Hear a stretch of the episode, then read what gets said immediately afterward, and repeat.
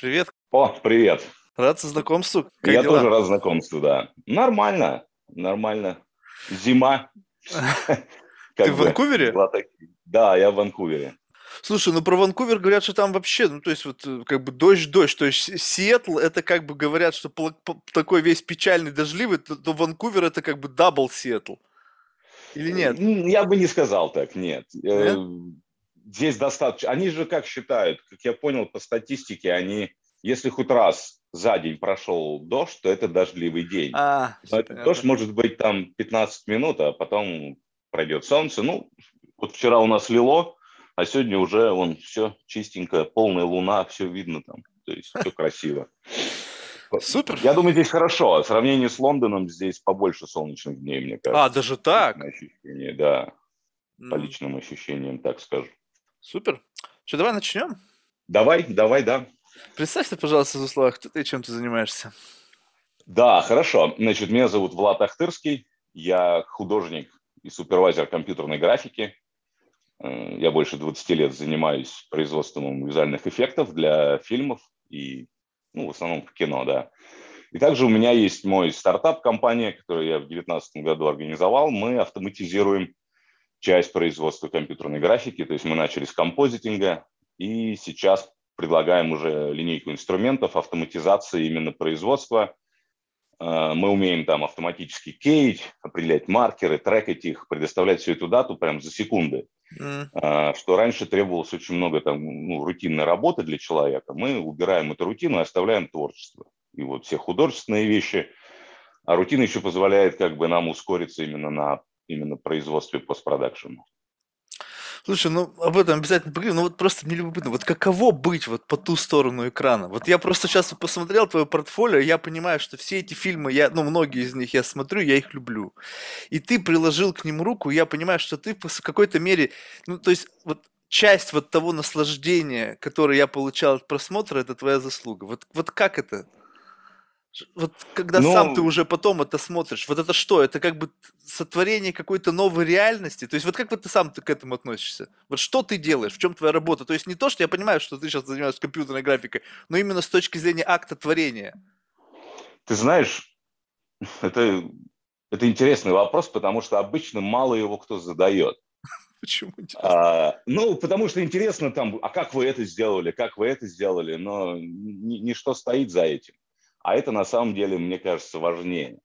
Мгм. Ты знаешь, я смотрю на это как, во-первых, для того, чтобы делать хорошую графику, надо понимать мир. Мгм. Для, начала, чтобы сделать фотореалистичное изображение, нужно четко понимать, э, что какой процесс стоит между вот э, сенсором камеры, да, и самой Ага. дальней точкой, которую ты видишь. Из чего состоит это изображение.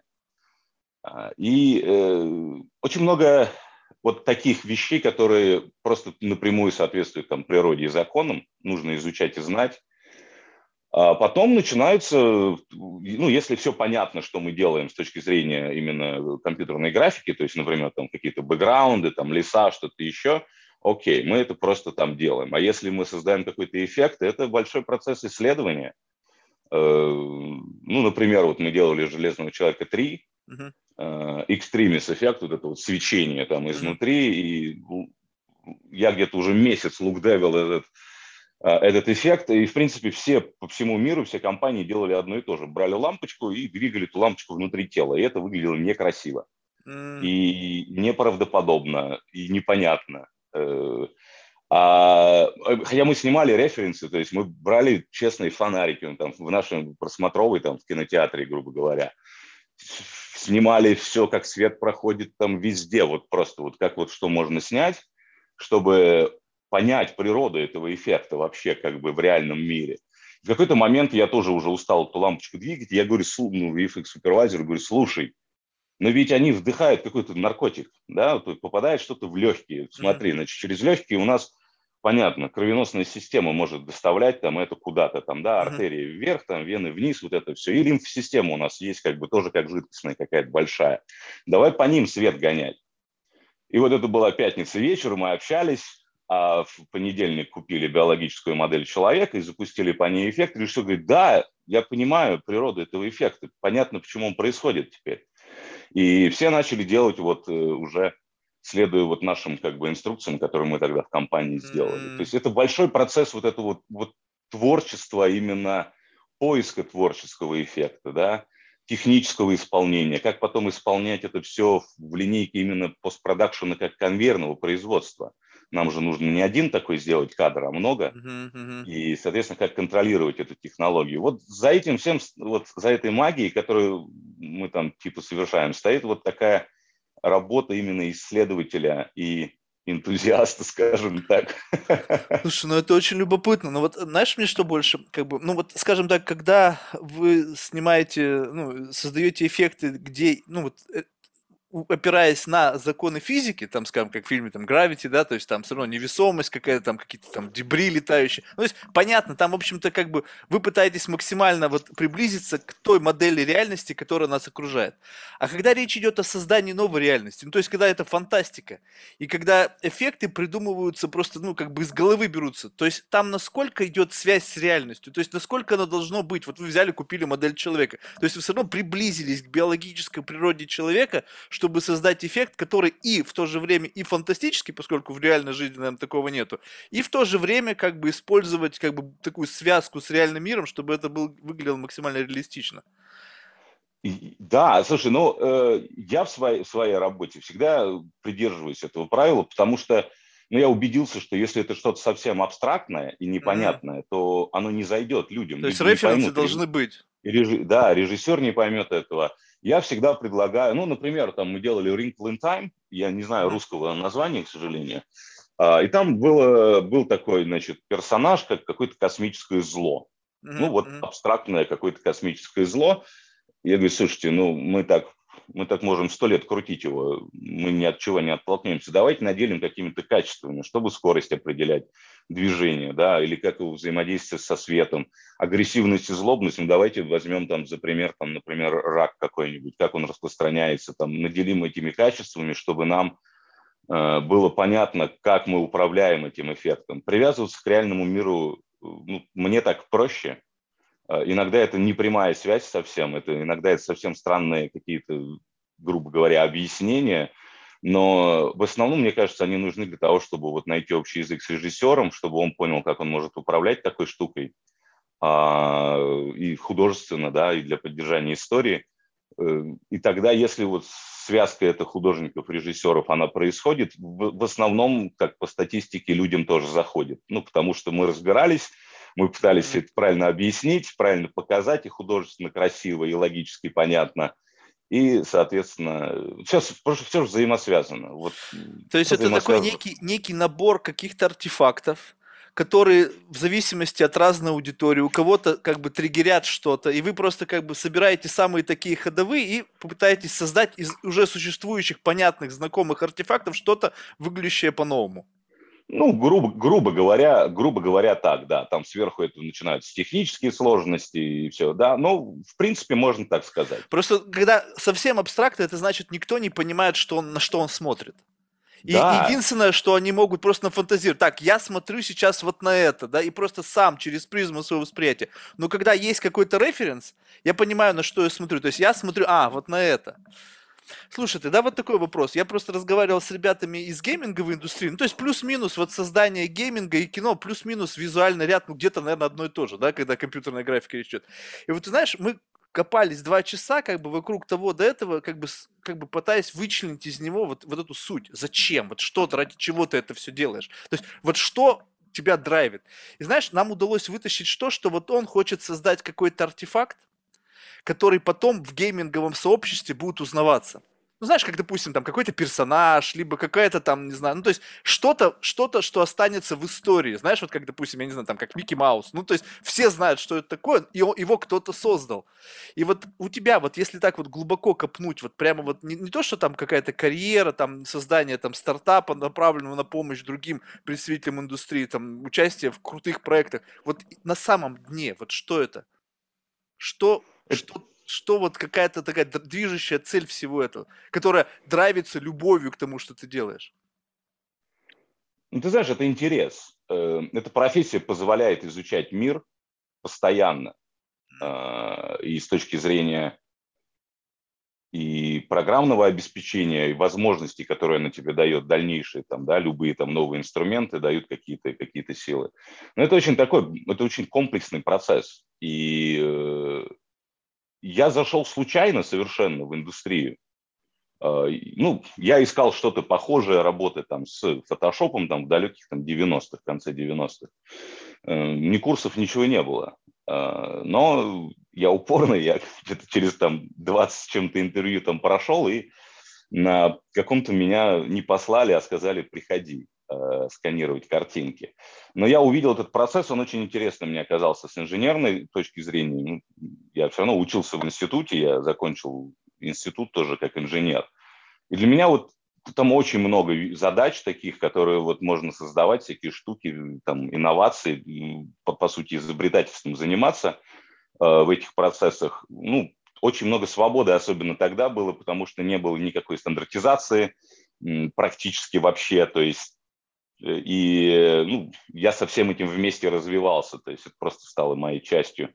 Мне нравится работать над проектами хорошими, когда они организованы хорошо. Вот этот сам процесс организации этих вещей, там, да, и художественной, и коммуникационной, и технической, сверху всего этого. Мне нравится сам процесс. Э, у меня нет цели, знаешь, там, мне нужен Оскар там или там что-то еще там такое.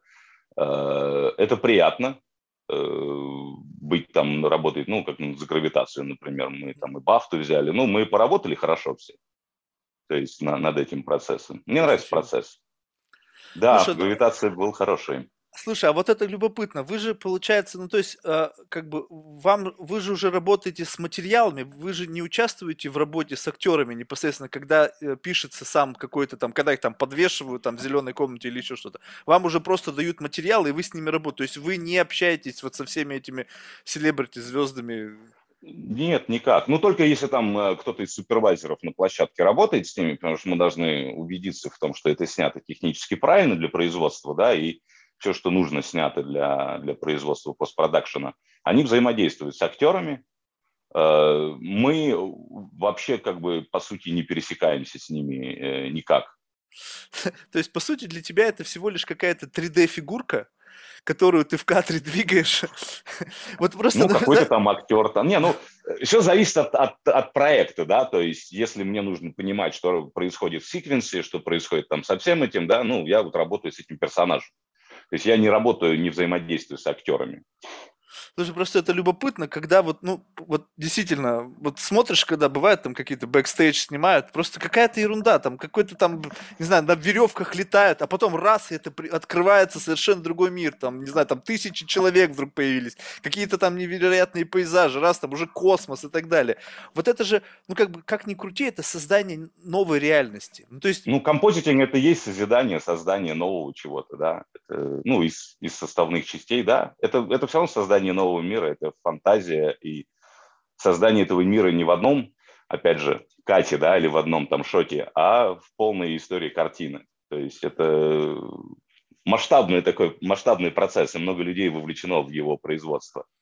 То есть вот э, я, я просто, знаешь, я в какой-то мере, знаешь, ну, я люблю вот эти как бы миры, то есть у меня наглядно образное мышление. То есть мне не потому, что как бы вот я сейчас этим горжусь, а потому что в детстве мне это помогало справиться там с, с дислексией. Вот, и сейчас я очень многие вещи, как бы для того, чтобы их объяснить, рисую в своей голове. Ну, чтобы мне было проще, как бы, мысль свою донести до своего собеседника. Вот когда ты создаешь вот, э, ну, тот или иной, тот, тот или иную сцену. У вас есть уже какой-то гайденс, то есть что вам нужно сделать, то есть у вас есть какое-то текст задание, по которому вам говорят, так, ребята, мы хотим в конечном итоге увидеть это. Либо они вам говорят, слушай, вот мы хотим увидеть что-то, ну что-то очень крутое. И вы там уже, ребята, придумайте нам, чтобы вот нас просто там всех как бы башка взорвалась от этого либо все равно есть какой-то вот прямо вот как бы степ-бай-степ там какое-то тех задание, которое вас как-то вот ограничивает рамки вашего воображения для создания чего-то такого, какого-то, может быть, совсем нереального? Я скажу так, все зависит от проекта, uh-huh. все зависит от того, насколько он проработан на препродакшене, насколько там арт-департамент отработал с режиссером, что делается конкретно. А, чаще всего, если это уже какая-то франшиза, то более-менее ясно, что там происходит, да, то есть, ну, все какие-то новые эффекты там создаются. ну, тех заданий может быть разным. Ну, например, вот у меня в Шауриле, ты, если ты посмотрел mm-hmm. вот это видео, там есть шотец один из, из Нарнии, mm-hmm. там, где лодки, такой дымка такая, туман, ну, типа туман какой-то.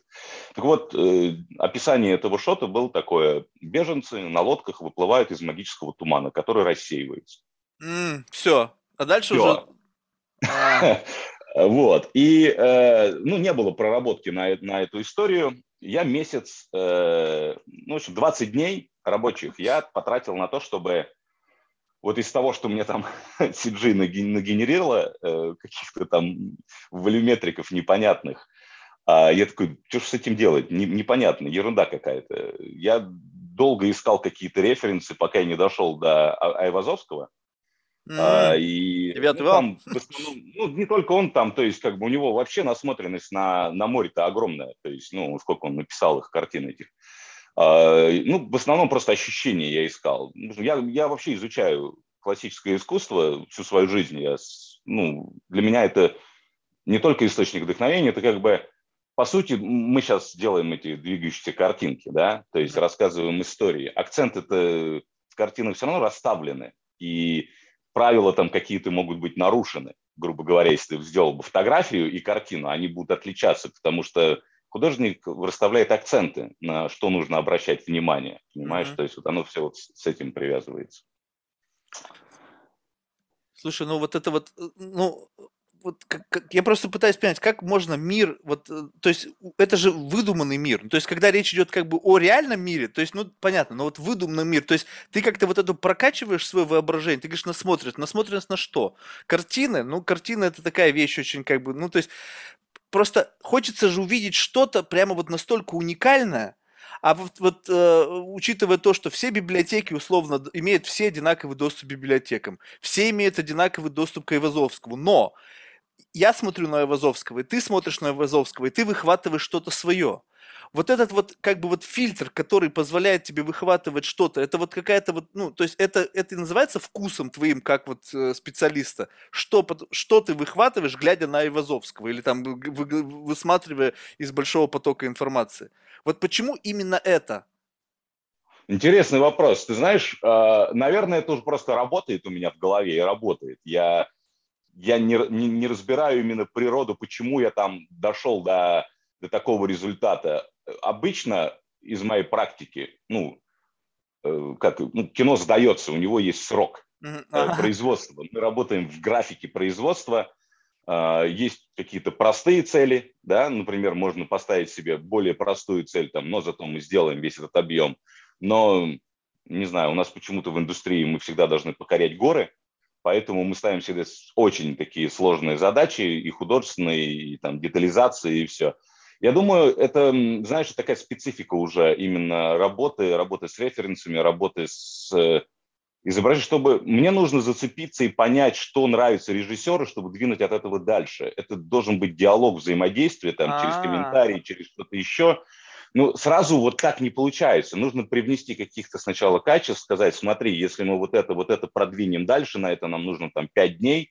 Ну, то есть я как художник, который делает непосредственно эту картинку, я своим там супервайзерам говорю, что мне нужно вот это, вот это, там, мне нужно там над этим подумать, с этим поработать. И, то есть вот эта коммуникация начинается. И вот пока мы пока я там набрасываю все эти слои, уже режиссер входит во вкус, привыкает к, к этому изображению, понимает, как с ним работать, и мы уже там делаем какие-то его там хотелки, там правки там и все остальное. Это так или иначе взаим, взаимодействие людей, э, взаимодействие и дискуссия. Слушай, а в этом во всем есть твой стиль? Вот если, скажем так, вот люди из твоей профессии, которые, ну, вы, ну, все равно, я так понимаю, что у тебя оптика такая есть, что ты это видишь. Я смотрю, как бы я вижу какую-то картинку кино, да, но ты смотришь, я думаю, что это такая декомпозиция, ага, вот здесь вы это сделали, вот здесь вы это сделали, а вот это узнаваемый трюк, и вот это, скорее всего, сделал этот чувак. Вот можно сказать, вот глядя на твои работы, что э, вот ребята, коллеги по цеху, грубо говоря, работающие на твоем уровне, знающие тебя, они могут вычленить твой стиль вот в том, что ты делаешь. Либо это настолько э, как бы размывается, когда идет вот э, как бы, ну вот когда идет надстройка, когда ты что-то сделал, показал режиссеру, сказал, так, вот здесь допилить, допилить, допилить, в конечном итоге твоя статуя только без рук и там с одной ногой. Оно, оно так обычно и происходит. Мы обычно начинаем обсуждение какого-нибудь эффекта, там, грубо говоря, желтого треугольника, а в результате у нас красный полукруглый квадрат. Да, то есть вот такой, еще си- синеватый. Ну, вот так вот, да. А, это все, это комбин... знаешь, узнаваемость есть у компаний. Я скажу так, что я, если я вижу проект а, какой-нибудь, его обычно делают сразу несколько компаний, я могу прикинуть, какую часть сделала та или иная компания, например, там по оценке анимации, а. либо там по оценке эффектов, либо потому, как это скомпожено было.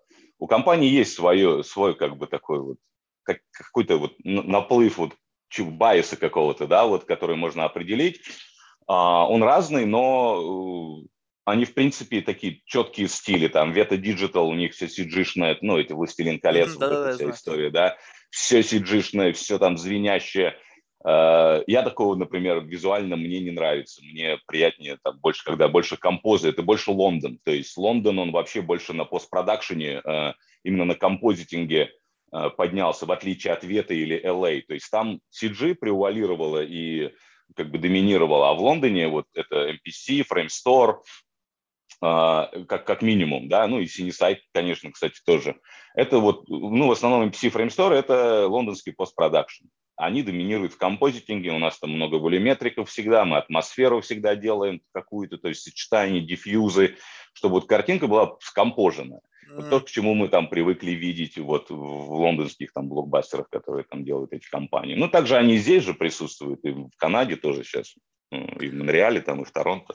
Слушай, а вот если, ну вот, вот я просто пытаюсь понять, какие сейчас критерии вот качества, вот, ну скажем так, давай по-простому скажем, вот какой из фильмов, который, ну скажем так, ты назовешь, и я его смогу там в памяти своей поднять, является, на твой взгляд, вот лучшим воплощением всего современного, вот, ну, достижения прогресса с точки зрения компьютерной графики? Вот на твой личный Слушай, счет. Ну, их много, на самом деле. Ну, хотя бы каждом... несколько. Да, ну слушай, гравитация, например, позво... Ну, раскрыла огромные возможности своим лайт-кубом, э, как они снимали, как вот сначала делали трехмерную версию фильма, да, чтобы освещение правильное было, потом снимали все в этом лайт-кубе, э, невероятно, там, там и мову использовали, технологии там э, оцифровки лица, там, ну, частично там, да, то есть это такие прям инновации были. Каждый, какой-то каждый из проектов, он привносит что-то новое, Сейчас э, вообще не, уже не угнаться за инновациями, можно просто с ума сойти, сколько инноваций э, применяется. ну, во всех вообще просто направлениях. Сейчас virtual production просто прет во все стороны. MetaHumans, ну, дурдом на самом деле. То есть, что, что ни день, я, у меня лента вся забита просто скоро работать никому не надо будет. Вот так вот это выглядит, хотя, конечно, это не так э, совсем. Э, хорошо, кроме гравитации, ты знаешь, а, да, я вообще мало фильмов смотрю, если честно. Вот так есть, вот. А как же ну, насмотренность? То есть ты смотришь не туда, не на конечный продукт, а на источники для вдохновления. Ну да, ну слушай, конечно, я скажу тебе так, во многих фильмах сейчас, что мне не нравится, это персонажи не успевают раскрыться, мотивация непонятная. А, не работает вот эта вот история как мифа, понимаешь? Вот Мифы это я с тобой согласен. Насыщенностью и, и несут определенный смысл. А, там устойчивых там, например, семейного там, да, какого-то устойчивого треугольника там, да, это, это, это то, через что персонажи проходят, и то, что близко нам, как людям, и мы можем применить на себя, как бы поучаствовать вместе с этими э, героями, да, прожить там сопереживать им их историю.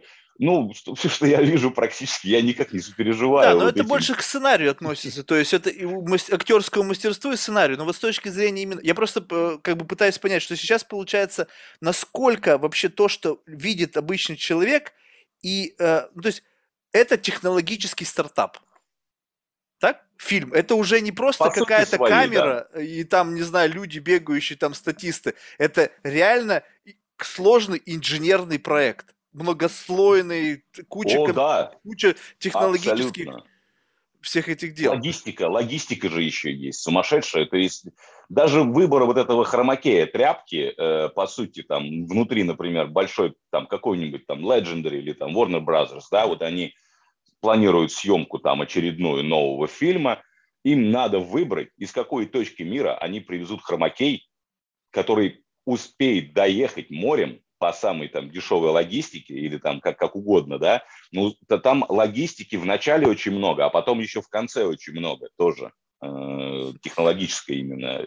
Там кино вообще мало отношений все это имеет, по сути, с, ну, с одной стороны, да, но вокруг, да, это очень большой процесс сейчас. Я просто, когда на титры смотришь, которые просто там по, по, по 10 минут в конце просто идут, идут, идут, и ты смотришь, какое количество людей. Я, знаешь, я просто после этого по-другому стал относиться к кинематографу. Ну вот просто как-то в один момент времени я просто что-то завис после просмотра какого-то фильма, и знаешь, титры идут, идут, идут, там сотни человек. Я думаю, блин, безотносительно моего субъективного мнения к тому, как получилось, это охренеть какой труд. Просто да. вот сам факт того, что вот это все собрать воедино, да даже просто менеджить такое количество людей, я сейчас не говорю уже о кино, сам факт, чтобы они такое количество людей делали что-то в рамках какого-то большого сценария, это уже охренеть. И вот я теперь, когда это настолько сложная, многокритериальная система, понимаю, насколько сложно, чтобы и, как бы это все сработало идеально. Но вот чувствуется, допустим, тебе, вот, скажем так, что вот если бы ты полноценно руководил процессом, скажем так, вот без вот этого давления со стороны там с режиссера, там, не знаю, директора картины и так далее. Вот насколько бы вот кинематограф нынешнего времени, вот если бы все вот, грубо говоря, ребята, которые именно вот способны нести что-то новое на принципиально новом уровне, не опираясь на коммерческую сторону, знаешь, когда, а, ребята, нам надо билеты продавать, нам нужно все это удовольствие покрыть, потому что у нас тут уже тысячи ртов, которые нужно накормить, плюс там инвесторы и так далее. Вот просто как бы как пьюр искусство, вот чистый арт. Вот насколько бы сейчас кинематограф с точки зрения вот этих всех компьютерной графики и всего остального удивил бы зрителей? Если бы не вот этот вот барьер, когда пытаются, чтобы не ушло мысль слишком далеко, поскольку, как ты сказал, что если это будет слишком далеко, то это будет непонятно. Слушай, ну, если я правильно понял твой вопрос, как бы что, что держит нас в рамках, как бы, да? Да, ну вот есть, есть, есть рамки, как бы common sense, финансы, там, не знаю, ну, это процесс, так или иначе, это процесс. А, здесь же, мне кажется, знаешь, это, грубо говоря, из, из некого хаоса, идей, там, людей, вот этого всего, этот хаос приходит в какую-то сбалансированную историю, и вот создается проект. А, то есть, как бы ты структуру не пытался сделать, вот, вот мы сейчас будем вот так работать по плану, этот план постоянно будет меняться, он, он не будет таким стабильным. У нас, ну, потому что э, это процесс действительно творческий, и вот эта творческая составляющая того, что режиссер скажет, не так, нет, надо переделать все это, оно не будет работать.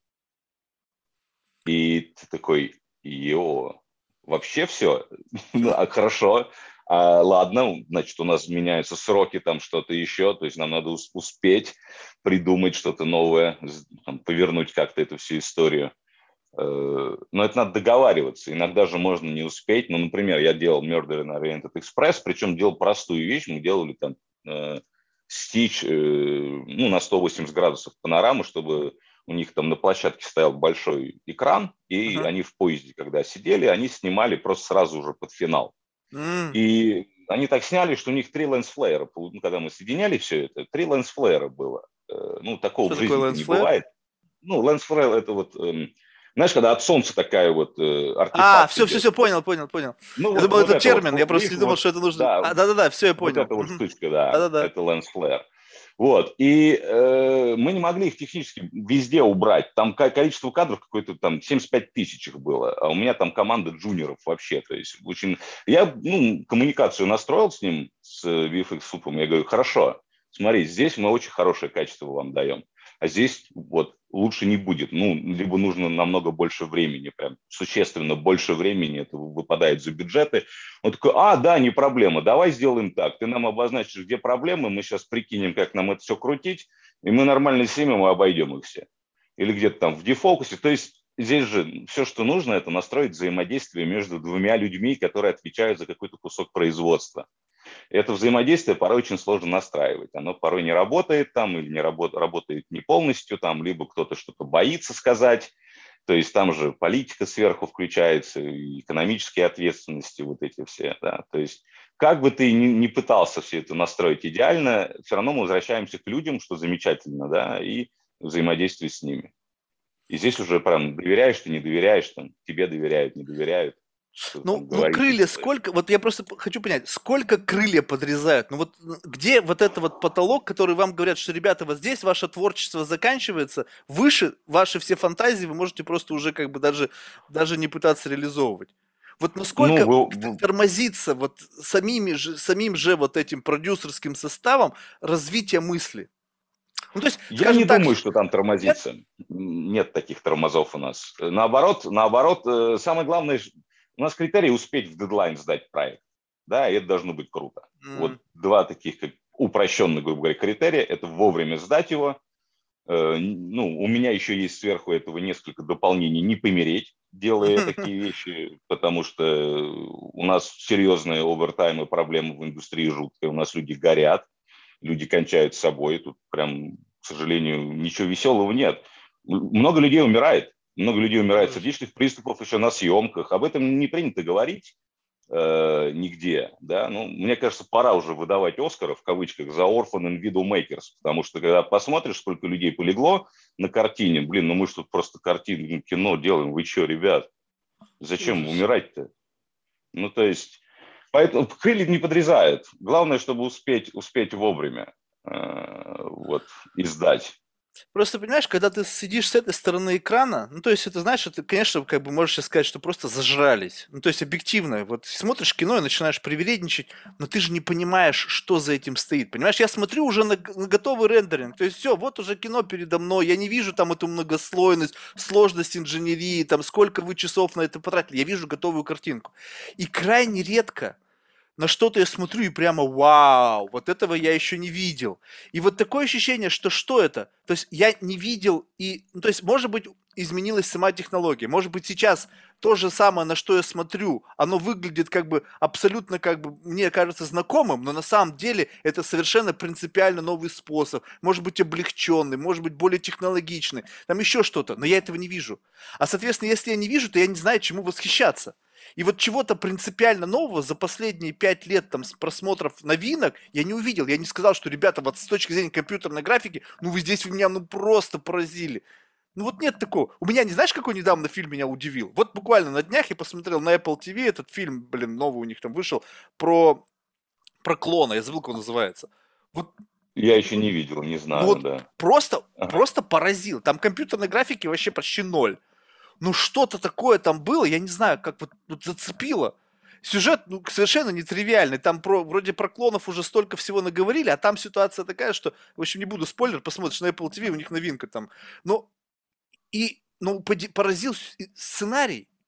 А вот компьютерная графика я давно, чтобы, по-моему, первое, что меня вот так вот поразило, сейчас смешно об этом говорить, это «Матрица», да? Помнишь? Конечно, ну сейчас, да, естественно. Сейчас смотришь ну, на это, вопросов, просто вот да. особенно на, на 8К, так это вообще как бы смотришь, там как это мультяшки какие-то просто смешные. Потом такой следующий серьезный шаг, это вот «Властелин колец», вот эта вся история, «Аватар», и все. И как будто бы больше-то ничего нету. Я смотрю фильм «Терминатор», и ты знаешь, временами вот это то, что там было, я думаю, блин, а что сейчас лучше стало-то? То есть, и вот это вот... Слушай, я... ну «Терминатор», особенно второй, это вообще айконик э, фильм. Там, Тогда там вот это сколько лет назад. Ну, Понимаешь, вот ты, это ну, меня поражает. Меня, это все-таки он, Камерон, он подходит к этому с, подходил, ой, там очень все, очень все круто было сделано. Ну, и, блин, ну не почти 30 лет назад символизм даже там в изображении, как он кадр разделяет до после, там, там огромнейшее просто количество вот этого всего, но ну, он, поэтому, это, ну, поэтому он, он сложный дядя, он непростой человек, скажем Согласен. так. но вот чисто технологически. Я просто о чем говорю, что, смотри, технологии за эти 30 лет, 20, ну, там, 30, что я говорю, 30 лет, блин, Чужой 79-го года. Я когда на это смотрю, я просто, я просто охреневаю. Чё, ты помнишь, что в России в 79-м году снимали? Иван Васильевич меняет профессию. Это было веком достижения российского кинематографа. Но вопрос о другом. я посмотрю, как изменились технологии. Что было там, допустим, в 80-х годах, какой был телевизор, о телефонах тогда вообще не думали. Сейчас у нас в руках там какой-то невероятный гаджет, который там и снимает там 4K, там, и что-то делает, там, в общем, невероятно, что там делает. Но я смотрю кино, и я не вижу вот такого разительного с точки зрения не, не используемых технологий, а с точки зрения того, что вы мне показываете. И такое ощущение, что это связано не с вами, а с идеями. Так? Да. Получается, конечно. что тут, когда тебе... Вот бывает что-то, что тебе приносит какую-то идею, и ты просто охреневаешь от того, как это круто. Либо в последнее время тебе просто приносят, ты смотришь на это как тех заданий и думаешь, как бы из этого, э, ну, извините, такого среднячка сделать конфетку. Да, это, ну, это работа. Это, это просто работа. Mm. Ну, обычно, ну, то есть... Э, это реально все зависит от, от, от, от этого проекта, от типа этого проекта. Э, и, ну, так или иначе, это, это просто работа. Это работа за деньги, э, профессиональная деятельность в этой области. Я, это, я эту мысль и несу, на самом деле, и молодым художникам обязательно. Они должны понимать, что это бизнес. Они должны смотреть на это как на бизнес, процесс. А слишком много творчества у нас, а денег мало в индустрии понимаешь? То есть э, даже если смотреть, вот как, как все это организовывалось исторически, это организовывалось исторически не как бизнес-процесс. Какие-то художники, какие-то гики там, вот они там собирались что-то, грубо говоря, да, понятно, что там целенаправленно развивали всю эту индустрию, создавали весь этот процесс и все остальное, но так или иначе это все художники. И даже когда вот всякие бутики появляются, это какой-то из супервайзеров организовал процесс. Это не тот вот бизнес, которым привычно нам всем понимание. Но вот он как какой-то вот такой вот немножко странный. Ну, сейчас меняется много, естественно. Сейчас пытаются все это как-то организовать уже лучше. И это лучше организовано действительно. Но э, в конечном счете, да, это ну, любой каприз за ваши деньги, как говорится, да. Ну, хотите так, нарисуем так самое главное, чтобы быть готовым к этому как бы, процессу. Если ты не готов, там уже другой вопрос к тебе, как к специалисту, как ты будешь адаптироваться под задачи режиссера. Мы же его кино делаем, не, наш, ну, не мое личное. Да? То есть, если я свое буду делать, я там могу а рулить. Вот, кстати, делать, будешь ли? Вот есть режиссерские амбиции?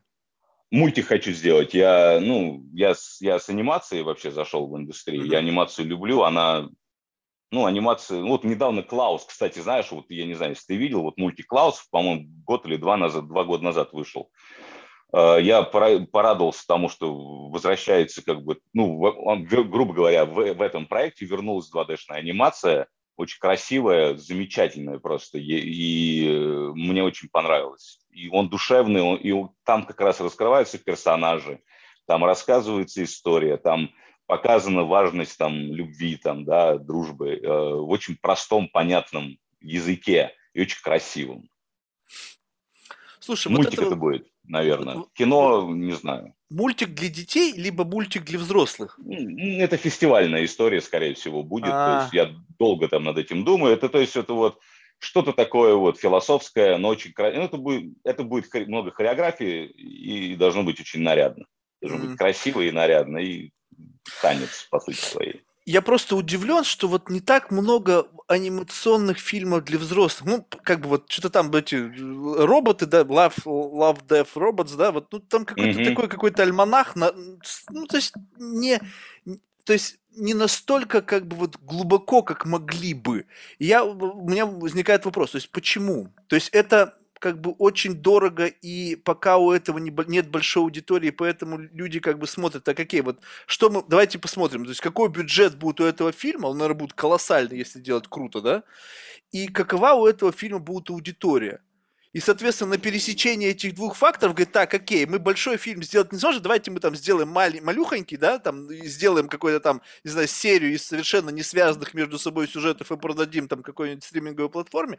А вот что-то большое такое, просто я, ну, скажем так, я до сих пор вот, э, ну, как бы думаю так вот, уже сейчас речь идет о создании всех этих там э, цифровых двойников, там, этих всяких там digital people, там, human и так далее. Ведь столько геморроя работы с celebrities, да блин, да это, во-первых, дорого стоит, во-вторых, компризный, во-вторых, там, не знаю, там куча всего еще, там всяких у них райдер, который там обосрешься, пока выполнишь. А тут вот ты создал своего какого-то digital персоналити. И вот, пожалуйста, делай из него звезду узнаваемого, понятного, не капризного, раба такой на всю жизнь, и клепай с ним все как хочешь.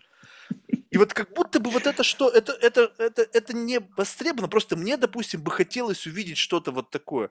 Вот что-то принципиально новое, но и, и реальность, чтобы была иная. Вот прям вот настолько была иная реальность, чтобы вот с одной стороны я с тобой согласен, что если это настолько абстрактно, что я теряю, вот как бы я теряюсь, я не понимаю, на что я смотрю, но мне иногда хочется на это посмотреть. Вот прямо на что бы ни один из объектов не был мне настолько знаком, что, а, опять одно и то же. Вот ведь это, наверное, ну, по силам людям. Не, ну можно какие-нибудь ганы накрутить, надо понять, что ты хочешь, надо разобраться. Это хороший вопрос, кстати. Ну вот ганы, э, ганы делают нам, mm-hmm. да, вот сейчас Дали, вот эти все истории, клипа и там куча их сейчас э, разных есть. Э, ну вот они тебе как раз делают вообще непонятное, много слоев непонятного, причем даже э, не столько на визуальном уровне, как бы, что ты видишь, а как бы осознаешь какие-то формы, а там какие-то в мельчайших деталях, которые не связаны между собой, и твой мозг просто будет перегружаться там ничего другого не будет. Он просто будет пытаться соединить это все ты будешь сильно-сильно думать, у тебя устанет голова, и в результате ты посмотрел, никакого кайфа от этой картинки нету, нахрен она тебе нужна. Ты насколько непонятно хочешь увидеть, э, у меня вопрос я, хочу, знаешь, то, есть не то, чтобы вот как бы, абсолютная абстракция, я видел, да, там, э, значит, когда там показывают в этих, ну, то есть у меня было пару гостей, которые как раз-таки занимаются этим цифровым искусством, с этими ганами, там такая совершенно непонятная материя, знаешь, такая психоделическая, она из одного в другое перетекает, какие-то там постоянно какие-то аморфные. Нет, я, бы, я имею в виду, что все равно все сценарии, которые попадают в наш мир, я так, ну, доходят до большого экрана, они все равно пропитаны вот этими референсами хорошо узнаваемыми в том или ином э, сообществе, там, не знаю, там, для геймеров, один набор референсов, там, для любителей ужасов, другой набор референсов, драма. В общем, все плюс-минус это референсы. Но хочется, вот, допустим, когда Понятно, что, допустим, вот «Матрица», э, я сказал, ой, какой классный фильм. Я разговаривал с геймерами и говорят, блин, ну просто, Марк, ты не геймер, а вот там среди фанатов там аниме фильм «Матрица» не воспринимался так, как что-то вау, поскольку они в этой теме были. То есть для них это как бы, ну окей, да, как бы вы наконец-то экранизировали то, что мы там 50 раз там видели в комиксах там или еще что-то. Но, по крайней мере, это было что-то новое. Ну, то есть вот прям вот чувствовалась какая-то вот новая материя у этого, не, не один и тот же сценарий. То есть, да, там понятно, что какой-то верхнеуровневый там опять за любовь, за свободу, там за независимость, это да, это такая человеческая, от этого не уйти. Но как это показали? То есть интересно новый угол обзора. Вот не вот такой, как мы обычно, а какой-то вот, вот такой. И на ту же самую ситуацию, да. скажем так, на любовь, там, на ненависть, на, там, на зависть, на злобу, посмотрите с такого нестандартного угла и плюс нагрузить это какой-то такой классной анимацией, чтобы прямо торкнуло. Вот не чтобы, знаешь, как бы показать, что мы теперь можем делать как бы, э, ну, как бы абсолютно компьютерную графику, которая не отличается от там съемки на пленку. Ну окей, это я понимаю. Может быть, стоит как раз-таки что-то дать вот такого, чтобы не просто я смотрел на человека, который полностью нарисован, но я не видел разницы, а что-то добавить этому человеку, что я не готов, вот просто в моей голове не укладывается, что это у него может быть. Вот, вот новизны как будто бы не хватает. Ты знаешь, мне кажется, здесь, э, здесь комбинация факторов может влиять на это. Во-первых, так или иначе, это трудоемкий процесс. Понятно. Э, то есть для того, чтобы что-то попробовать, оттестировать, посмотреть там, попробовать, это нужно организовать съемку, организовать там людей, ну, либо самому сидеть и делать это, да, то есть исследовать в каком-то... Вот здесь как раз, э, это знаешь, как мне почему-то сейчас вспомнился анекдот про то, что студент знал только про блоху, а билет ему достался про лошадь, да, и он говорит, что лошадь это парнокопытно, они живут блохи, а вот про блох я вам сейчас расскажу все, да. Так вот я к чему подвожу? Я подвожу к тому, что э, вот итерации, сейчас все берется итерациями, пробуем, то есть давайте покрасим это в синий, давайте покрасим это в красный. И эти процессы, ну, я лично уже как бы автоматизировал и использовал там эти автоматизации, дает огромную именно вариативность управляемую, так, чтобы с режиссером можно было быстрее взаимодействовать, чтобы выбрать ту гамму, которая ему нравится. Ну, то есть там, понимаешь, нюансов-то очень много на самом деле, очень много вот желтый, он даже разный желтый. Ну, Насколько понятно. он разный желтый, да, там и все остальное. Так вот, скорость, именно автоматизации могут позволить нам увидеть то, что раньше, например, было просто трудоемко и невозможно сделать внутри там, коммерческого производства, поэкспериментировать или что-то еще сделать. Автоматические подходы позволят поисследовать это, найти какой-то стабильный, там, не знаю, ракурс, как ты говоришь, да, грубо говоря, то есть вот на освещать там визуальные какой-то новые какие-то процессы или что-то вау вот это поискать. И как раз вот э, автоматизации это могут и помочь. Как раз то, что раньше трудоемко и долго и требовало огромного количества людей, уже в очень скором будущем позволит просто поэкспериментировать, посмотреть, сказать, а, ну вот в таком стиле можно что-то сделать, будет прикольно, интересно. Да, но это все равно будет через призму вот режиссера восприниматься. То есть представь себе, что вот, вот ну, ну, честно, вот так вот, сейчас просто такой вопрос прямой. Вот сколько из режиссеров, на твой взгляд, с которыми ты работал, на самом деле как бы ну, в какой-то мере зарубают идею. То есть вот их не хватает у них вот этого чувства прекрасного, что, а, а, возможно, у них чувство, то есть надо перефразировать, возможно, у них чувство прекрасного есть, но они находятся во фреймворке. Вот это чувство прекрасного продается и на него пойдут. А вот это чувство прекрасного не продается. Вот это чувство прекрасного всем знакомо, и здесь ничего нового, а вот это новое, его никто не узнает, и, возможно, мы не продадим, кассу не сделаем. И таким образом они делают даунгрейд идей. Я вот об этом говорю, что все пытаются, почему эти все там многосерийки, там, Властелин, там, Колец, там, не знаю, там, эти Iron Man, там, это вся эта спасатели, там, эти миллион частей, я уже даже не понимаю, о чем это, одно и то же, блин. Потому что показывают то же самое, что-то люди что все работает. жаждут, да, ну, да но, но, что но, работает. Но, но, но работает что? На самом деле, ведь удивительно, как бы людям что показывают, то они едят. Ну, то есть, если ты будешь показывать им это до бесконечности, они будут ходить на это до бесконечности смотреть. То есть безусловно, нужно чуть-чуть-то как бы делать какой-то аджаст. И вот, ну, то есть, я понимаю, что и на, на, на, с точки зрения долгосрочной стратегии, там, наверное, какое-то небольшое отклонение есть. То есть, постепенно смещается в сторону чего-то нового. То есть, такой острый перекос, наверное, сразу же не зайдет, да? Но, но в целом-то вот вот получается, ну, что я, режиссер... Я считаю, что этот процесс двигается. Этот процесс, на самом деле, ты прав. То есть они ограничены там и э, в там, рамках бюджетов, там, сроков производства. Есть те, которым, ну, так, такое ощущение, что они вообще не знают, что делают реально. То есть, ну, ты думаешь, нифига себе, ты там что-то сегодня одно делаем, теперь другое делаем, там, ты что там, переключаешься с одного вида алкоголь на другой, или как ты там решение ты принимаешь свои, ну, то есть вообще не связанная идея, но кому-то, значит, нужен такой вот хаос, чтобы там, наверное, свое болото в голове взбаламутить и увидеть то, что там, за что он, он же отвечает, это его, это его проблема в конечном счете. Он делает это кино, э, и это его ответственность. Выбрать и вести людей туда, куда это там надо производить. То есть, э, ну смотри, ты говоришь о том, что не хватает. Но ведь есть же, например, э, замечательный Rain Dance фестиваль там лондонский, да, ну в Лондоне он, он проходит, он в Лондоне, я знаю точно, он, я там был на нем несколько раз, там очень много, очень как раз много историй, и причем там бюджеты тоже нормальные, там от миллиона, по-моему, они идут. То да, есть, но это такая фабрика тщеславия для того, чтобы продавать потом себя для создания фильмов. То есть ты приходишь на эту фабрику, на эту выставку, показываешь свой топовый инструмент, свои топовые навыки, а потом тебе говорят, ну окей, вот у тебя, ты супер классно все это делаешь, но ты будешь красить стену, вот не, не кафедрального собора, а вот здесь вот просто валиком белую стену будешь красить, но мы тебя берем, потому что ты очень крутой. Вот... Ну, может быть, может быть и так, но ты, понимаешь, все-таки вот этот артхаус, он, э, ну и вообще вот, вот фильмы, которые не идут вот в, в области там блокбастеров или там прокатов, там что-то, их намного больше появляется. Плюс ко всему это фестивальное кино, и анимационное тоже, оно есть, оно существует. Я в России тоже еще работал в свое время там со школой студии Шар, например. Мы делали э, дебютантам, режиссерам э, их анимационные фильмы. Некоторые были замечательные прям работы, и, ну, я знаю, там Наташа Мильгина, по-моему, она с Машей Медведи там работала, то есть и работает, там режиссирует. Э, оно, мне кажется, все взаимосвязано. Нельзя просто вот так прям взять, там разделить, это вот так, это вот так. Э, ну вот Альфонсо, например, снял «Рома», да, э, фильм, да, соответственно, там своя там история была. И ну, он больше все, все равно как бы такой вот именно а, какой-то артхаус, грубо говоря, там и по цветокоррекции, как они там заморочились, все это делали, и по самой истории жизненной.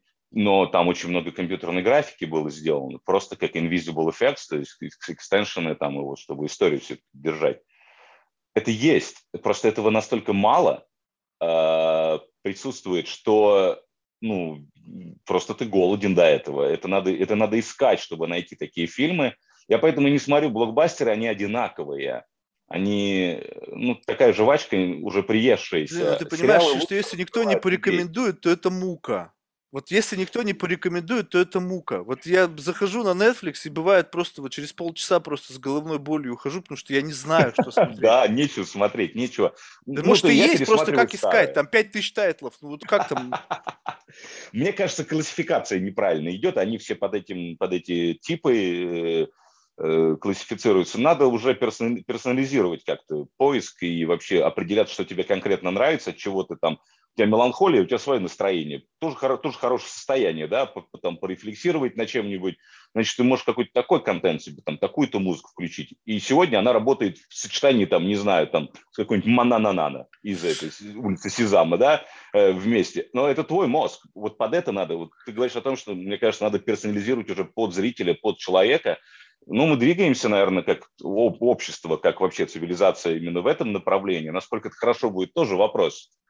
А, знаешь, любопытно, я над, чем фантазировал, что вот если сейчас это все brain-computer интерфейс, да, вот э, скажем так, что выбирать фильм не на основании вот этих тегов, которые там в одном фильме может быть 50 тегов, там драма, комедия, там боевик, ты думаешь, блин, come on, я хотел комедию посмотреть, а в этом списке комедий там все что угодно, для ужасов, блин, там все, все есть. Да. Если два раза ты в фильме посмеялся, это уже комедия.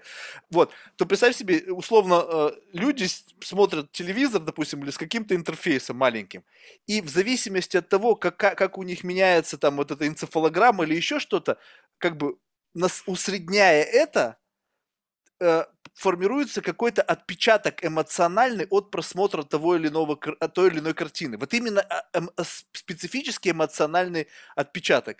И ты потом садишься смотреть, да, и вот как бы, и как бы этот эмоциональный отпечаток, он с чем-то связан, то есть с определенным как бы тематикой фильма. И ты берешь и как бы вот одеваешь свою штуку, она тебя откалибровывает и показывает, какой у тебя сейчас mindset, ну то есть вот это вот твоя активность, и какую бы ты хотел иметь с точки зрения, допустим, от жанра. То есть обычно там комедия, она может там так повышать, там драма может там что-то понижать. И ты просто выбираешь mindset, а не, а не жанр. И тебе показывается фильм, который в среднем по больнице, понятно, что здесь это все очень сложно угадать, потому что для кого-то это сильно затрагивает, кого-то менее. Тебе подбирается сюжет, который как-то вот именно влияет на нейронную активность, а не на Э, чтобы, если тебе понравился, смотри это. Ну, блин, ну, очень, очень ну, херово да, работает. Это, это просто простые фильтры. Я, ну да, ты, ты говоришь о том, чтобы... Э, там же не только, понимаешь, не только в сюжете дело, да, есть же, есть же своя, своя ритмика там монтажа, свой ритм, да, есть цветовая гамма, цветовая экспликация там, и сцены там, и, и индивидуальных там э, склеек монтажных. А, они тоже влияют, все причем. Ну, самый яркий пример того, как это как с этим можно взаимодействовать, это как раз в аниме это и показано. Я в свое время изучал именно природу аниме, потому что мне нужно было повторить там для какого-то фильма именно в стиле аниме. Я изучал, что там у них очень много символизма. А, там, если на, на бэкграунде там огонь, там какие-то цвета, то главный герой он в ярости, то есть он там, то есть это передается через окружение и все. Я думаю, что это все взаимосвязано. И то, как выглядит, как покрашен этот, этот фильм, да, как он смонтирован, снимать эти все метрики и учитывать их, конечно же, уже, уже прям необходимо. Плюс ко всему, понимаешь, можно же даже и подменять что-то. Сейчас, понятно, это в области рекламы наверняка используется. Там, не знаю, на западном побережье одни чипсы, на восточном другие, понятное дело, да, то есть в реал-тайме тебе под сериал что-то там уже подменяют.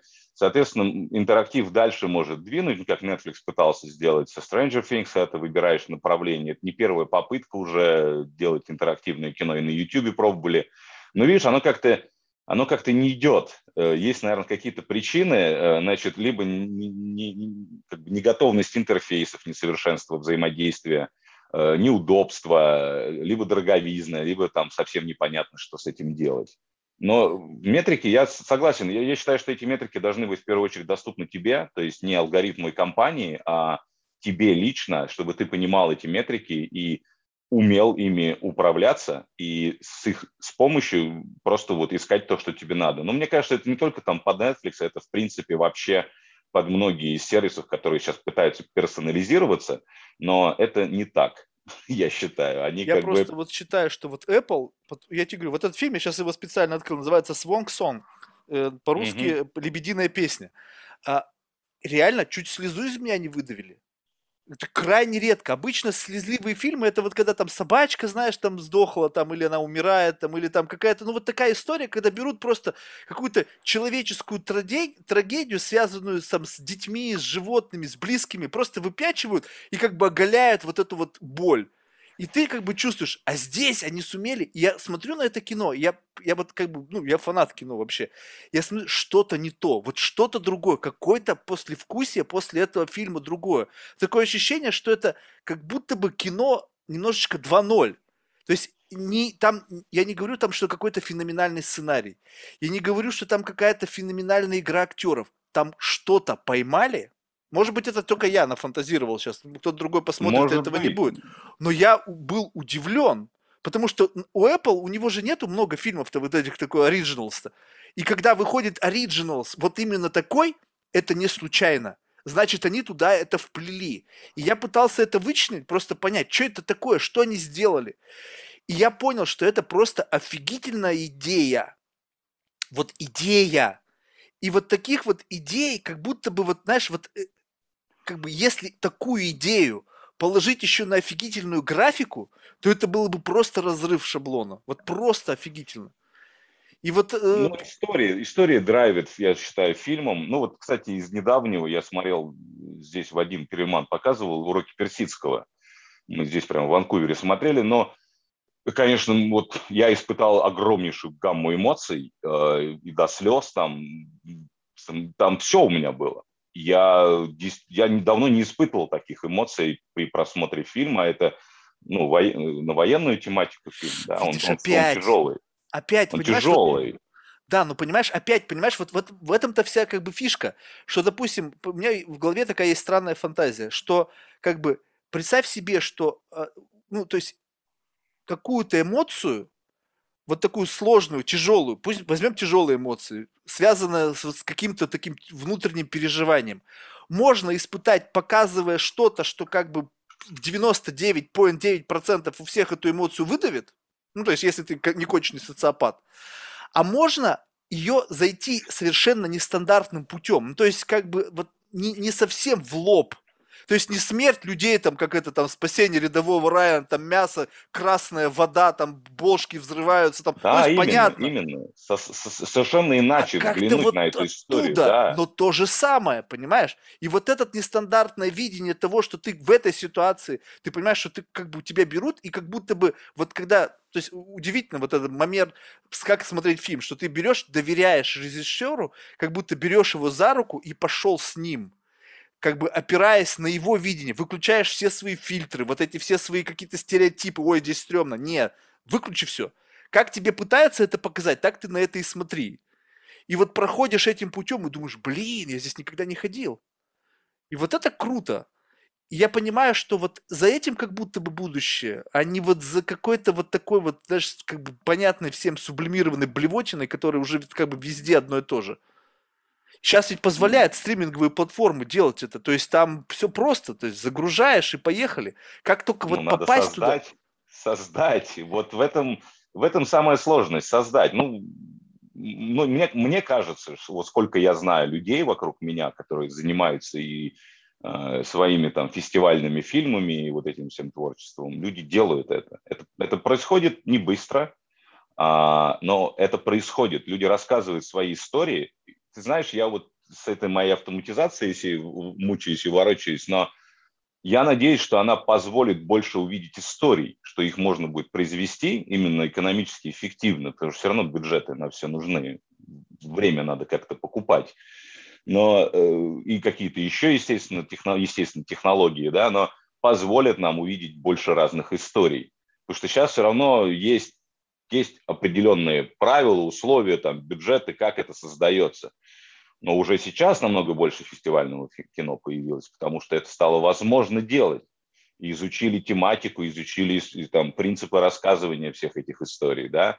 Э, много, много базы уже научной э, подведено для того, чтобы работать с этим по-новому, исходя из нейрофизиологии, исходя из вот, вот этих вот качеств. Да? И не обязательно, не важно на самом деле, как триггерить их, надо просто аккуратно работать с этим, со, со всеми этими эмоциями, вызывать их, там, не знаю, там, пусть даже ганами там обрабатывать изображение, чтобы что-то дернуть. Но это все надо исследовать, потому что э, ну, это может просто быть опасно, как, например, э, когда начали делать стереокино, mm. ведь люди же получали припадки эпилепсии, там в обмороки падали и прочие неприятные вещи происходили до тех пор, пока не исследовали и сказали, значит, здесь мы делаем пиковую нагрузку, здесь должны обязательно... У, стереокино есть свой стереосценарий, насколько сильно нагружать твой мозг и когда. Когда его ослаблять, когда у тебя вся эта 3D, грубо говоря, сходится в более-менее плоскую картинку, у тебя мозг меньше напрягается. Там целая наука за этим. Вот мне кажется, о чем ты говоришь, как раз вот наука нас и приближает к э, пониманию именно механизмов взаимодействия с, э, со зрителем, когда ты уже ничего не можешь сделать, тебе кино просто показывается и все, ты ничего не можешь поменять. Но как взаимодействовать со зрителем и через какие там формы, образы, цвета и прочее, как их держать, здесь как раз наука-то и помогает очень сильно, на мой взгляд. Слушай, а вот как раз вот, ну, благодаря там, там тем проектам, на которые ты сейчас работаешь, и вообще в целом вот вектора в автоматизацию, вот если скажем так, в перспективу, там, не знаю, 20-30 лет, вот насколько будет автоматизирован съемочный процесс? Вот сейчас просто смотришь, показывают там какой-то там опять новое, там, начитываешь, что сделать, у тебя прямо код уже пишется. Знаешь, то есть насколько это все будет доступно обывателю. Сейчас все равно этим занимаются джедаи, вот такие вот, как ты. То есть я вот на это смотрю, как бы показывают просто иногда видео, любопытно, там какими-то программами работают, смотришь, там какие-то 50 окон, там куча вкладок, какие-то там вообще метрики, совершенно не думаю, блин, вообще, как я даже, я даже если бы очень хотел, я просто представляю, сколько мне нужно времени потратить, чтобы в это въехать. А вот так вот загрузил какой-нибудь портал, который соединяется с множеством приложений. Вот одно из них твое, другие команды. Я вот сижу и говорю, так, что я хочу? Человек, мужик, другой, там, толстый, там, у него татуировка сбоку, лысый, нос горбинкой, так-так, другой нос. И вот я просто создаю своего персонажа, а потом так, чувак этот едет там на машине, там, не знаю, на Бентли, у него там кожаный салон коричневый, так, нет, за окном он едет по Манхэттену. То есть я беру и просто создаю свой сценарий, и в обороте вот весь тот потенциал накопленного технологического ну, как бы, experience'а, который вы воплотили в каких-то готовых решениях, которые управляются там через речевой интерфейс, и на выходе я получаю кино. Но вот абсолютно мое без всякого там сценариста, актеров, там режиссеров, просто, ну, там, условно, за, за, плачу только за пользованием этим продуктом, за покупку там какого-то IP, там каких-то 3D объектов, которые мне необходимы для использования в фильме, и все. А дальше уже все мое. Вот такая вот демократизация процесса, она в каком горизонте видится? Она нужна вообще зрителю-то. А зрителю не лень будет, то сколько людей захотят это делать? Ну вот сейчас вот я что-то делаю, по сути, согласись, я как будто бы режиссер вот этого фильма. Тебя пригласил да? в качестве актера. Мы на чем ты говорим? Вот этот сюжет, который мы сейчас объясняем, он вообще кому интересен? Вот как ну мы вот, можем быть э, уверены? А ты пока не сделаешь, ты не узнаешь. Вот Это именно. Но мне сам... история, надо Ну согласись, сделать. ты же сказал, что тебе интересен процесс, мне процесс тоже интересен. Мне интересно, как мы с тобой что-то сможем интересное вычленить, какую-то мысль. Mm-hmm. Вот, вот создается какой-то баз, да, вот мы что-то обсуждаем, я какие-то идиотские вопросы спрашиваю, в надежде на что? Что вдруг вот за счет этого огромного количества даты, которые сейчас крутятся, мы что-то уникальное вычислим, и вот это ради всего этого стоило это провести эту беседу. И также Абсолютно. с фильмом. Вдруг повезет, и же я создам что-то, как в потоке каких-то мыслей, вау, и всем понравится. Либо понравится даже просто хотя бы мне. Я по... свои мысли сумею визуализировать я думаю, это возможно будет. Это, я думаю, это будет возможно как раз э, здесь-то вот то, что сейчас, например, вот, вот с Unreal Engine очень много у них mm-hmm. хайпа, естественно, да, и MetaHumans у них там можно создавать то, о чем ты говоришь, нос mm-hmm. горбинкой, вот это все. Мы в самом начале сейчас находимся этого процесса. Очень много ну, должно быть написано, еще создано с точки зрения организации этого workflow и именно взаимодействия человека ничего этого еще не, не сделано. Э, буд, буд, будет ли... Ты понимаешь, здесь я пытаюсь привести пример, ну вот фотокамеры доступны всем, да, а, но фотографируют не все.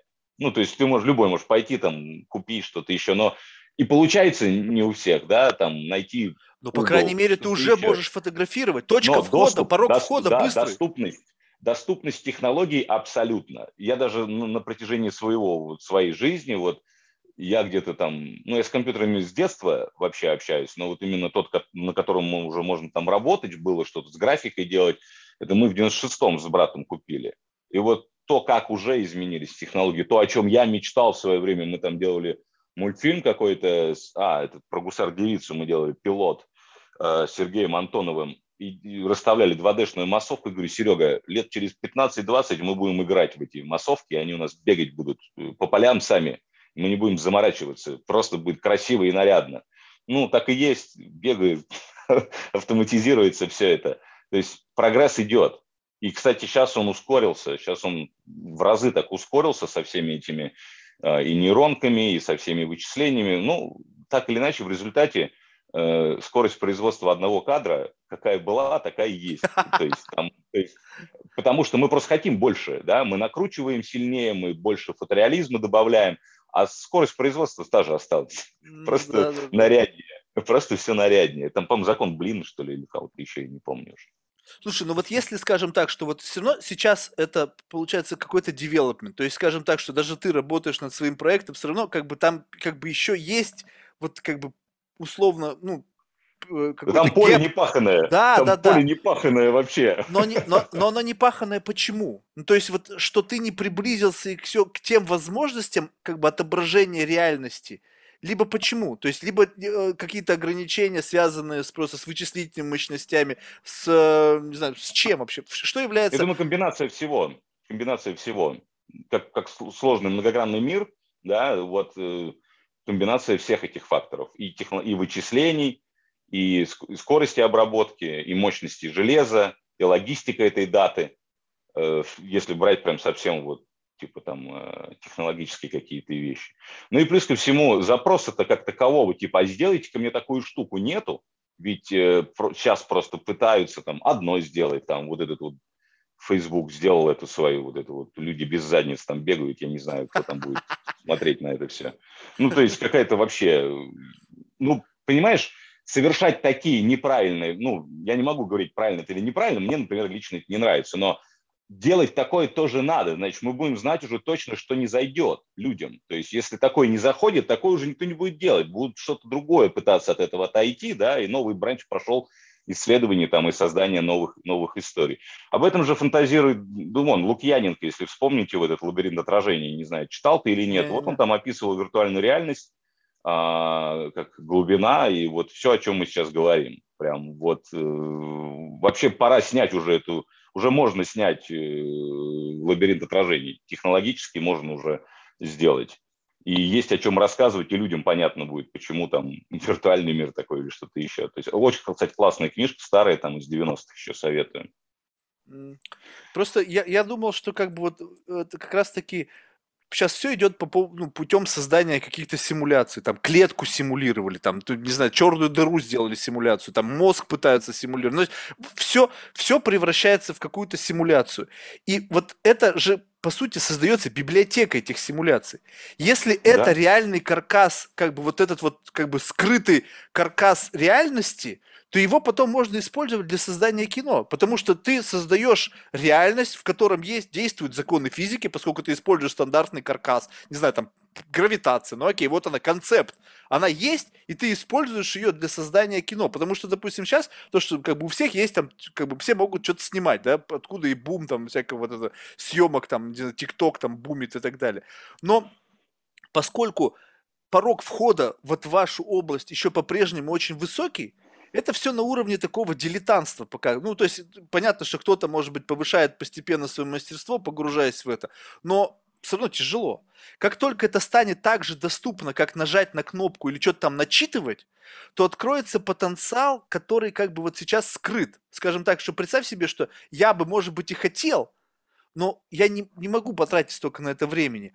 А вот когда у меня технологическая часть, она как бы просто, ну, как бы такая очень как бы интуитивно понятная, и остается только как бы создать интересный сценарий, это открывает простор для творчества. Ну, то есть вот гигантский простор. Потому что сейчас, чтобы снять там какой-то там классный фильм, это там мало того написать сценарий, этот сценарий нужно потом там откадрировать, там какую-то ну, гигантская логистика, это просто нереально сложный процесс. И в конечном итоге люди пытаются все оптимизировать до такого момента, чтобы это сработало, это было эффективно, это было оправдано.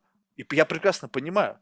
А если это просто – то представь себе, как можно вот открыть просто порог вот этого двери воображения и сказать, я творю вообще все, что захочу, блин. Да вот ну просто, что мне в башку придет. Вон, недавно слушал этот, э, как вы там, этот NFT-шный король, блин, там, как его, художник-то тоже. Бипл. Да. Бипл. Да, Бипл, да. Ну, ну, ну он говорит, вот я купил там 3D-член, там, с 3D-члена воткнул, картинку сделал, вот, вот тут он, вот, понимаешь, я сейчас не говорю о его творчестве и как бы его да. там лично. Я тебе просто говорю о том, что просто стало. То есть я что-то делаю, и, и, и у меня есть для этого инструменты, но он-то человек из, из дисциплины, он понимает все равно, как работают эти машины, как эти приложения работают, эти сложные программы, у него этот навык есть.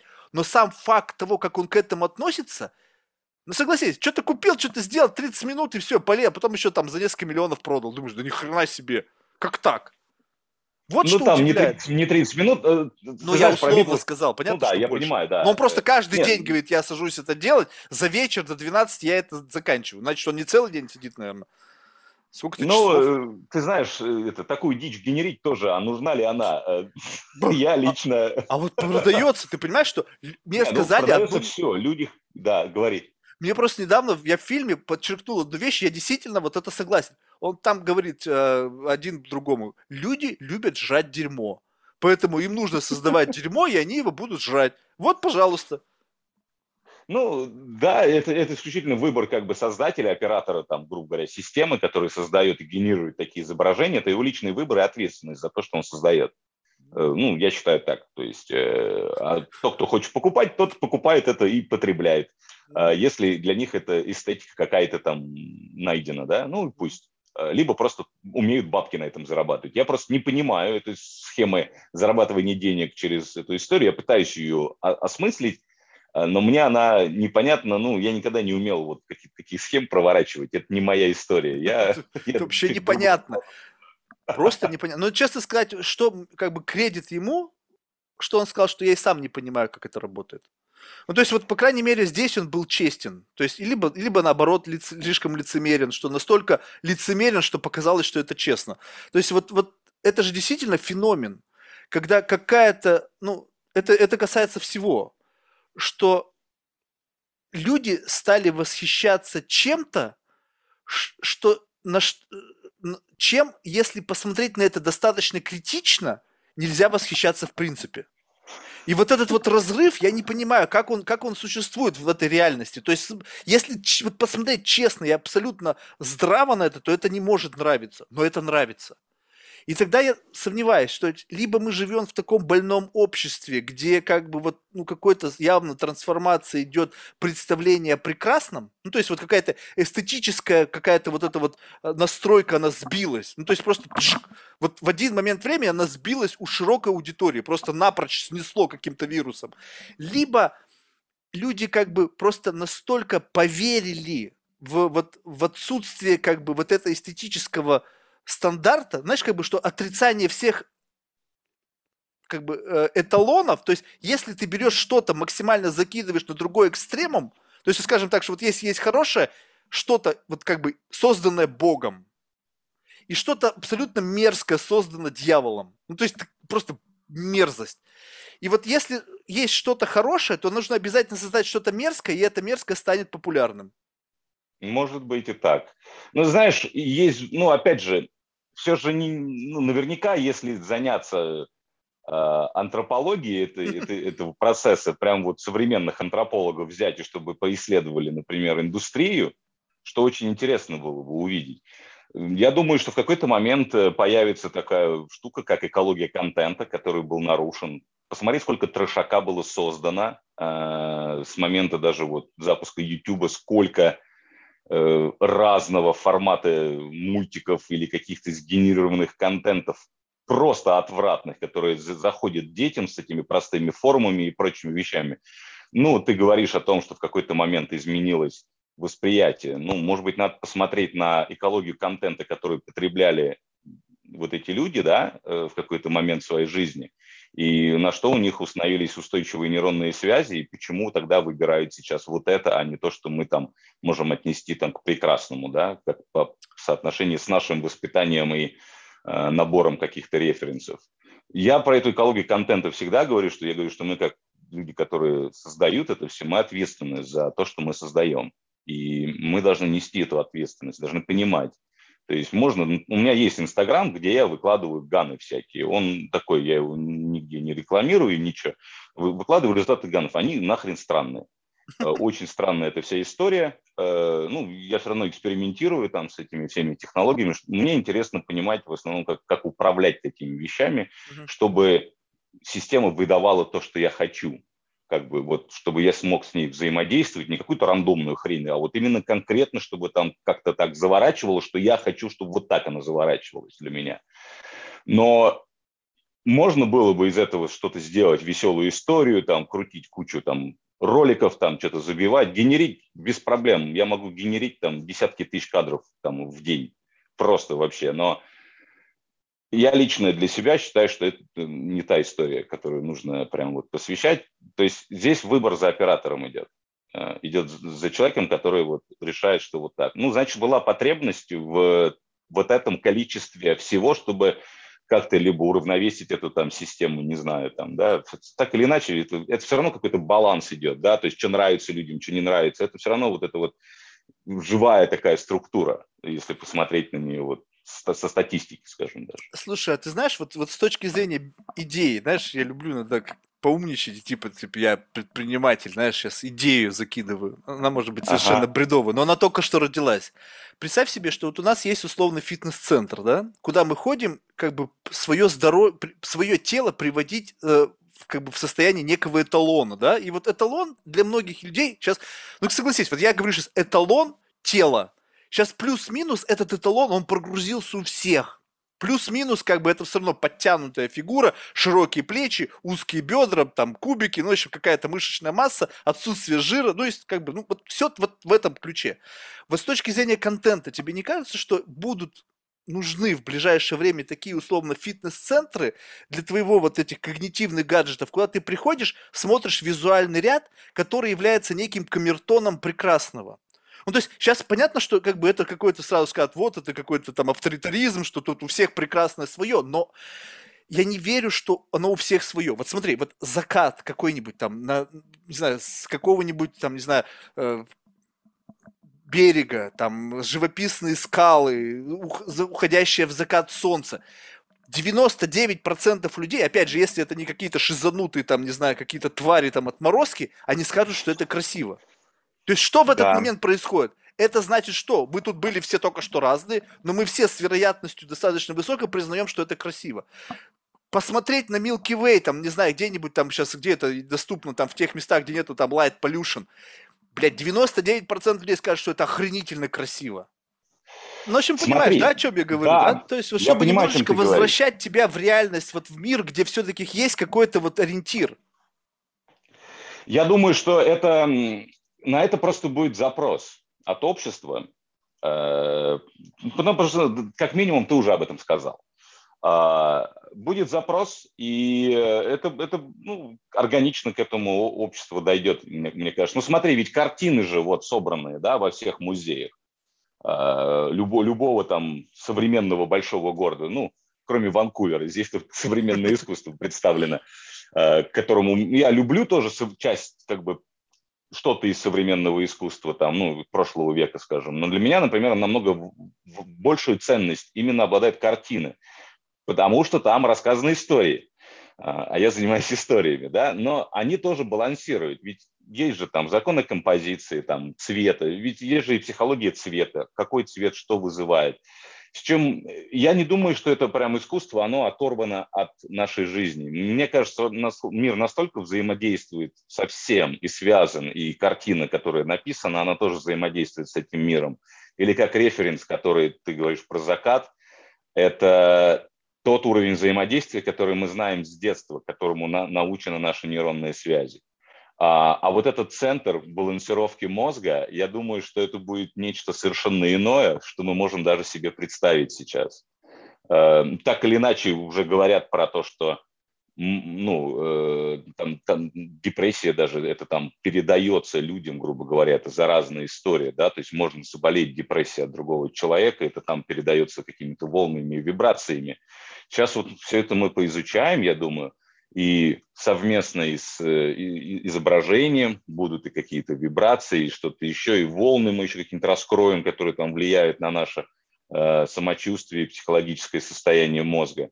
Вот там будет очень какая-то другая штука, э, мало напоминающая то, что мы сейчас называем искусством, мне кажется. Она должна эволюционировать именно вот в новые способы взаимодействия с, с головой человека. Я просто почему об этом заговорил? Такое. Просто что вот ты же сейчас совершенно верно сказал, что, скажем так, мы когда росли, у нас не было такого гигантского доступа к контенту. То есть это нужно было потрудиться, чтобы этот контент поднять, там, и, э, не знаю, там, любые походы в кино, там, в театр, в оперу, там, не знаю, картины в галерее, ну и так далее. Это, это были такие, как бы, достаточно осколочные контакты с, вот, с, с контентом. Сейчас это просто бомбардировка. И неважно, что ты создаешь, то есть вот как ты говоришь, мультики для детей совершенно отвратные, какая-то просто, ну просто нельзя такое показывать. Они формируют систему ценностей. Ну, то есть если тебе такая блевотина заходит, то, соответственно, тебе потом зайдет и другая блевотина, и третья, и до бесконечности. И ты станешь уже взрослым человеком, и у тебя абсолютно искаженное представление о эстетике. Потому что если тебя не тошнит от чего-то очень стрёмного, значит, ты как бы, в принципе, с этим окей. И надо ли тебе напрягаться для того, чтобы понять, что это сложно? Потому что это же требует ресурсов, это требует какого-то образного мышления, понимания, что такое абстрактное. Увидеть что-то в чем-то совершенно таком, допустим, примитивном, это сложно. Тебе нужно что-то такое, что тебе попало, там что-то, какую-то струну зацепило, выстрелило. И вот я просто как это в какой-то мере, не то чтобы, как бы, знаешь, переживаю, вот сижу и прямо, ой, как я переживаю за будущее человечество. Не, насрать. А, я думаю о том, что вот если это все вот в, таким, в таком хаотичном порядке развивается, когда все теперь говорят о том, что ты как бы, ну, нету понятия хорошо и плохо, есть отношение, твое отношение к конкретной ситуации. И это как бы такой фристайл. Но если нету вот этих вот столпов, вот то, на чем действительно что-то держится, то вот эта система ценностей, она вот такая какая-то такая флуид, она не, не имеет в себе вот каркаса. И это может привести к тому, что будет как бы в целом понизиться планка хорошо-плохо. Ну, то есть, как бы вот не, не, эволюция не, будет двигаться как бы не вверх, а просто как-то в бок. Вполне себе возможно, и ты прав, это будут их проблемы. Не, ну мне даже честно пофиг, да. Ну, ну просто это согласись, это как вот, э, это же вот какой-то все равно, я не знаю, ну вот нельзя всех сказать, так, все быстро собрались, пошли там слушать там какую-то классическую музыку, не потому что она должна вам нравиться, а это просто понимание экстремума.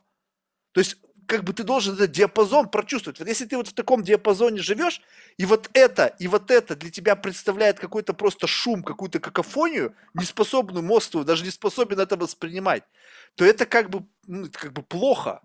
То есть если вот так всегда жить. Ну, про человечество вообще говорят, что мы деградируем, поэтому как бы, ну, нормально. Кто-то говорит, кто-то наоборот говорит, что нет. Кто-то кто ну, говорит, что я ретроград, понимаешь, что я наоборот вот как бы я думаю, блин, да come on, я же на это смотрю, я же в этом мире живу. Ну, бардак, да, в мире бардак. Слушай, это надо, я считаю так, надо обращать внимание на прошлое, чтобы понять, что вообще может случиться. Действительно, жизнь циклична, это прям факт. И надо смотреть на, грубо говоря, такие же схожие, в кавычках, ну, все равно схожие, да, приближенные э, какие-то факторы, которые, например, там либо технология появилась, либо религия, там, либо что-то еще, а, как это повлияло на общество, да, и смотреть на то, как они тогда воспринимали вот эту трансформацию общества. А, а причина, ну, она, в принципе, может быть разная, да, ну, например, там появилась письменность, да, и, и соответственно, а, начали там какие-то документообороты появились, там что-то еще. Как это изменило человечество и как современники того времени воспринимали эту историю. Э, я думаю, что мы здесь тоже, если покопаться, заняться исследованием этого вопроса, мы определим какие-то схожие факторы, и можно даже прикинуть, что там, как общество как минимум отреагирует ну, в генерализированном подходе, грубо говоря. Эм, поменяется уже, ну вот на моей жизни все поменялось вообще, то есть совсем. Вот я, я был пионером, нас растили быть космонавтами, да, а в результате кто, кто чем занимается. То есть тоже прошли эту идеологию промывку. Там много чего хорошего, много всего хорошего было и в Советском Союзе, но и промывка мозгов была ого-го какая, как и во всех других странах по своей идеологии. Сейчас э, я не знаю, там, как эта промывка работает или не работает. Наверное, она продолжает быть, просто видоизменилась уже. Ну вот мы поколение, которое было в одном обществе, и достаточно долгое время нам закладывали модели поведения, с которыми в современном обществе достаточно сложно жить. Например, например там одна из привычных там, Советскому Союзу вещей, что э, если ты будешь хорошо для общества делать, общество о тебе позаботится. Да? Хрен там оно о тебе позаботится сейчас, да, ему, в принципе, всем по барабану. Ну и логично. Вот. Зато честно, все понятно. Каждый сам за себя. Никаких иллюзий нет в этом плане. Ну вот на такие вещи смотреть, я думаю, мы, мы с удивлением, с удивлением увидим цикличность всех этих процессов. Слушай, а вот у меня вопрос такой любопытный, вот, кстати, он такого, знаешь, плана как бы персонального. Вот э, согласись, вот становление личности, оно как бы, ну, то есть не то чтобы как бы вот какой-то фундамент тебя как вот ты, он все равно формируется, ну, там, там, не знаю, зачатки его там до 20 лет. И потом это какой-то уже осознанный апгрейд. Но согласись, вот этот вот как раз рубеж, когда начался, вернее, закончилось как бы органическое формирование, и потом начался апгрейд, вот этот вот какой-то такой как бы Рубикон, он существует. Вот, вот это ты максимально ты, а тут это то, что ты приобрел, там, опираясь на представление о том, кем ты хочешь быть, что нужно, каким нужно быть, чтобы добиться успеха и так далее. Но вот согласись, это же поколенческая вещь. И чувствуется, что есть якоря, связанные с каким-то временным промежутком, где вот ты чувствовал себя максимально комфортно. Вот знаешь, когда в фильмах что-то пролетает, и ты как будто бы вернулся в прошлое, вот в этот сам момент времени, думаешь, блин, как здесь комфортно. То есть не потому, что там, то есть там может, там может не быть тех благ современного мира, но как будто бы ощущение комфорта там есть. И вот сейчас, вот то, что сейчас как бы ты приобретаешь, поскольку тебе нужно там определенные навыки, понимание там вот этого нового социального волокла, там общественных отношений и так далее, насколько это вот гармонично ложится на вот тот каркас? Ты чувствуешь, что что-то ну, настолько чуждо тебе, но тебе приходится это иметь как вот какой-то дополнительный слой в твоем там фасаде для того, чтобы общаться с миром, но это прямо энергоемко и прям требует дополнительной нагрузки. Конечно, конечно. Ну, так или иначе, ну, у меня там есть свои модели поведения, да, понятные, привычные мне, с детства заложенные. И э, им иногда сложно следовать, ну, когда ты там откровенный, честный, понятный, да, ты не врешь, ты говоришь, как есть, ситуацию описываешь четко и конкретно. А, здесь, наверное, вопрос, как работать с этим всем, потому что так или иначе можно сделать по-своему, э, не переступив там через какие-то вещи, не нарушив своих э, ну, принципов, скажем так, сделать то, что надо. Э, всегда есть выбор этого. Просто это может быть сложнее или, или нормально, или там проще как-то еще. Но основные принципы моей жизни не изменились, но подходы очень сильно изменились. И взаимодействие с людьми, у меня вообще, знаешь, я когда вот в Монреаль уже приехал супервайзерить, э, первый проект, у меня фидбэк был очень плохой про меня от команды. Боимся работать с Владом, авторитарный, э, при, прям прямолинейный там. Ну, то есть у меня еще английский не очень такой нормальный А, был. ну понятно. И все думают, что ты грубо говоришь. Грубый там, да, вот это все. Ну, я такой, конечно же, получив этот фидбэк, там у меня пожар внутри, да я тут пытаюсь сделать хорошо, потом такой, ладно, через день пришел к главе HR и говорю, хорошо, что надо сделать, чтобы это исправить? Да, мне нужна помощь здесь. Явно я не разбираюсь в этом вопросе. Как правильно взаимодействие? Давай разбирать ситуации. Слава богу, она ей очень благодарен, она мне написала прям программу, и мы проработали ее. И это, это, это возможно. Ну, цель-то у меня не было никогда там оскорбить человека там, или что-то еще. Ну, понятно, английский язык это, кстати, вообще существенная вещь. Люди почему-то думают, что ты грубишь, если ты как бы английский, с английским новичок. Потому что ну, нету да, чувства это... вот этого, вот какого-то вот этого вот семантического вот как бы этой нету. чуйки ну, нету. Это чуждый язык же, конечно, он же, ну, другой, ты же его учишь там, да, то есть это, и учишься им воспринимать и думать как бы в этом процессе. Но это, знаешь, мне это помогло. То есть это открыло мне э, в первую очередь мне открыло то, что я могу меняться, я в состоянии работать с, этим, с этими процессами, и э, так, так лучше. То есть я начал смотреть на то, как лучше делать то, что я там умею хорошо делать, но как это лучше еще можно сделать. А что самое сложное и... было вот в, этом, в этом списке того, что тебе HR написал? Ты знаешь, самое сложное было вот в первый день принять то, что есть проблемы. Все, а дальше я просто, ну, если было непонятно, я говорю, давай разбирать пример глубже. Я не понимаю пока, почему так нельзя сказать или так нельзя там, там взаимодействовать, да, или запросить. И то, ну, у меня уже исследовательский интерес открылся. Такой, ну ладно, есть проблема, она четкая, она ясная, ее описало несколько людей. Это не предвзятое отношение, это факт, с которым надо работать. И все, тут других вообще нет. Ну, у меня не было больше там каких-то претензий там к себе или к кому-то еще. Я говорю, окей, ладно, согласен, давайте работать. Надо... Я, я считаю, что если человек не меняется на протяжении жизни, то что-то он заблуждается в том, что он делает. Это может быть чревато даль, дальше где-то там что-то нужно, чтобы пригодилось, а если человек не меняется, ему может быть тяжело или невозможно. Слушай, а тебе не кажется, что вот эта многослойность, она увеличивается? Ну вот давай так честно скажем так, что вот то, о чем ты сейчас говоришь, это такой некий какой-то вазелиновый слой, которым нужно пользоваться для того, чтобы люди, которые, скажем так, вот жили на Западе, все-таки они как бы, ну, такие нежные кексы в большей степени. Сейчас не говорю там про ребят там из Бронкса, которые выросли там, не знаю, там каждый день под страхом смерти, а в целом вот люди, ну, белые, скажем так, образованные, из middle class, они очень нежные.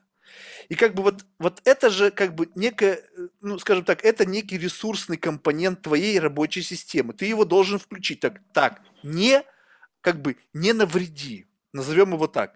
И вот он постоянно работает. Он подключен к какому-то общей системе, э, она жрет ресурс. И вот таких надстроек, которых как бы там не навреди, там, не там, не, не, не оскорби, там, не знаю, не, не будь там, там, бигет, там. Ну, в общем, вот эта вся вот эта тема с новой там этикой, она просто такая многослойная становится, что ты в какой-то момент времени понимаешь, что на работу и на генерацию самой мысли остается очень мало ресурсов. Ты должен вот ранить вот эту вот гигантскую систему из новой этики, поскольку все такие нежные, все обижаются, там, посмотрел не так, сказал не это. Сейчас девушке комплимент нельзя сделать. Извини меня, чтобы не, не считали тебя сексистом или еще что-то. Блин, ты думаешь, да ё-моё.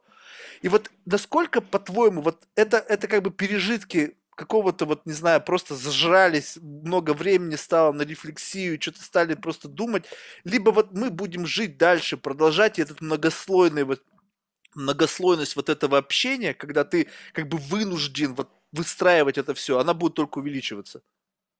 Ну, э, сложно на самом деле сказать, но даже если оно будет увеличиваться, всегда есть критическая масса, которая просто потом скажет, да пошло он все нахрен. Такое вообще? Ну, ты знаешь, я наблюдаю за своими там изменениями, трансформациями, я скажу так, вот у нас у мужиков эго – это одна из самых просто единственных, по сути, больших проблем. Когда вот мужики начинают мериться эгом своим, вот это начинается вся возня. Я поэтому, когда если продюсеры там э, девушки, женщины, да, я предпочитаю работать с ними. Э, во-первых, мужики меньше хамят, просто в силу вот биологической привычки того, что, что мы вот какие животные есть, да, большие макаки, блин, ходим там все, вот, трясем да, да, да. себя, да, в грудь бьем уменьшается это, да, и, соответственно, мы немножко иначе общаемся. Мне, мне намного, намного комфортнее работать, когда, когда кто-то из продюсеров, именно экзекутив, там, это именно женщина, потому что э, общение, общение абсолютно иное. Хочется, чтобы такое же общение просто возможно было в нормальных мужских коллективах, которые так или иначе, к сожалению, в нашей индустрии превалируют. У нас только сейчас там где-то до 20% в день доходит, то есть э, баланс между мужчинами и женщинами в нашей работе. Вот если, мне кажется, мы дойдем до кучи-кучи каких-то мелких правил, потом их схлопнем там в одно маленькое, да, и просто, что типа, ну вот так себя не надо вести. Потому что многое из этого действительно, действительно может быть оскорбительным. Знаешь, я вот, э, не то, что я там принимаю все там э, модели поведения современного мира, но то, как бы, особенно я, я, я из Москвы, да, то есть я в большом городе вырос, там своя, как бы, своя культура и, и э, вот, вообще взаимодействие с миром. А, оказывается, в других городах, странах есть свои правила какие-то, которые как бы я Полно. у них здесь. Полно своих правил, это как бы всегда другая история. Ну, это свой монастырь, тут ну, чужой, вернее, да, туда, тут свои какие-то правила. Многие из них я считаю абсолютно идиотскими, но с, с точки зрения именно уважения человека, э, я считаю это очень даже замечательно. И особенно вот до сих пор вот эта вся борьба с равноправием и прочими вещами, которые поднимать вопрос надо. Мне кажется, это execution хреновый просто всего этого дела, а э, цель-то, цель-то, цель-то благая на самом деле, добиться вот этого всего там э, одинакового, да, но вот, как мы знаем, благими намерениями, да, дорога вымощена в одно только место, и надо это учитывать тоже, потому что сейчас как бы свобод, у нас, мне, мне кажется, в районе десятых годов свобод вообще везде очень был до хрена, вот до десятого года, по сути, с 2000 до 10 был какой-то просто вообще рай для всех. А потом начали, сейчас закручиваются все эти гайки. Потому что слишком много свобод оказалось. И как-то прям, прям кайфово было вообще, прям очень круто. Всем mm-hmm. вот из моего окружения, кого я там не поговорю.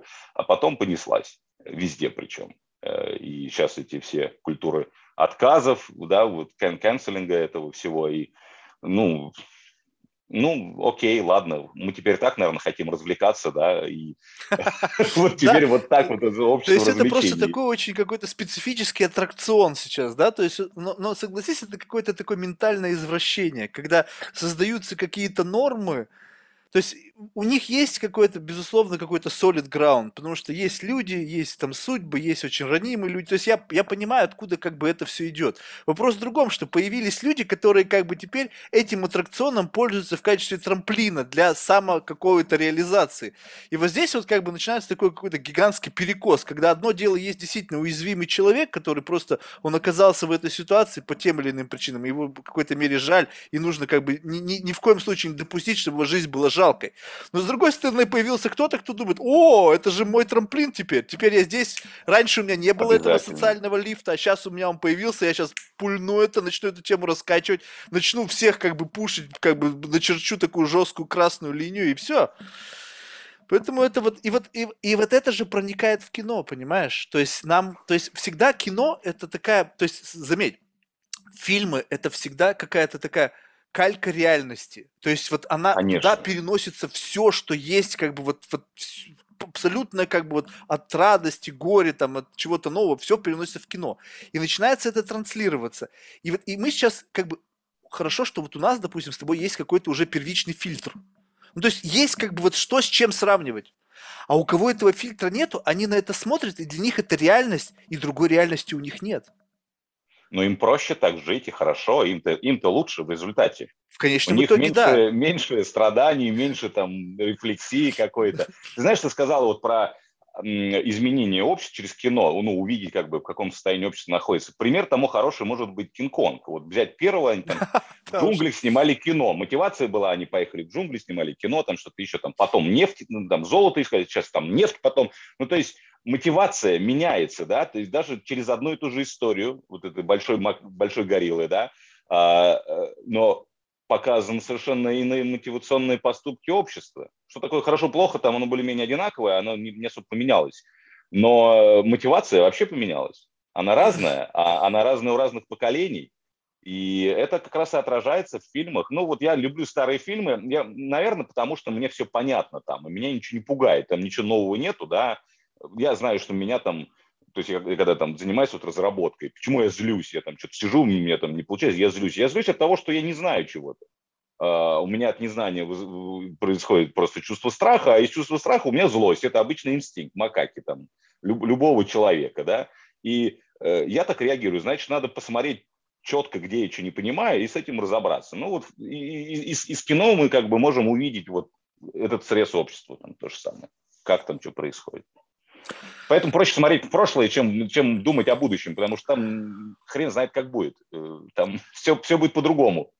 Слушай, но ведь еще в будущем сейчас, ну нельзя не обойти тему этого искусственного интеллекта, ведь как, наше будущее в какой-то мере, оно зависит от того, ну, от этого пресловутого искусственного интеллекта, этого машинного обучения, поскольку, ну, слишком большие ставки на это делаются. Не в, не в смысле того, что как бы мы, как бы наше будущее зависит от этого, просто оно будет зависеть, поскольку мы сами этого хотим. То есть использование машинного обучения, там, не знаю, там, в кино, в гейминге, да, блин, в любую индустрию приходит так или иначе. Скоро булочная будет раниться за счет искусственного интеллекта, там какая-то селекция там муки, там, не знаю, продуктов питания и все остальное.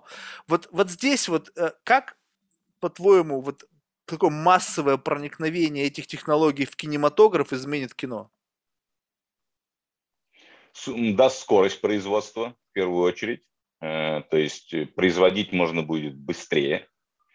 Э, во всех аспектах этого. То есть я говорю и про собирание картинок, и про симуляции, и про рендеры, и, uh-huh. и вот все эти технологические как бы backend.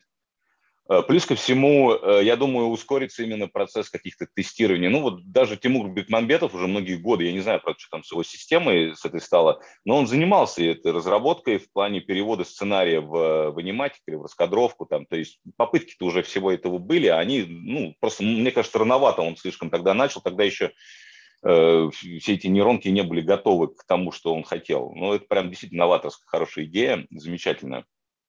Я думаю, такое тоже будет, как ты говоришь, вот рассказал сценарий, другая нейронка тебе сценарий напишет. Но если Понимаешь, в чем дело? Мы так легко а на откуп всем, всем, все сливаем, прям нейронкам всем этим, да? Uh-huh, У меня uh-huh. много, например, вопросов, потому что э, я работаю сам с этими моделями, я их сам создаю, я понимаю, как мы достигаем баланса, как мы высчитываем, там, чтобы это все работало, где, при каких условиях. То есть это система, настраиваемая оператором, управляемая оператором.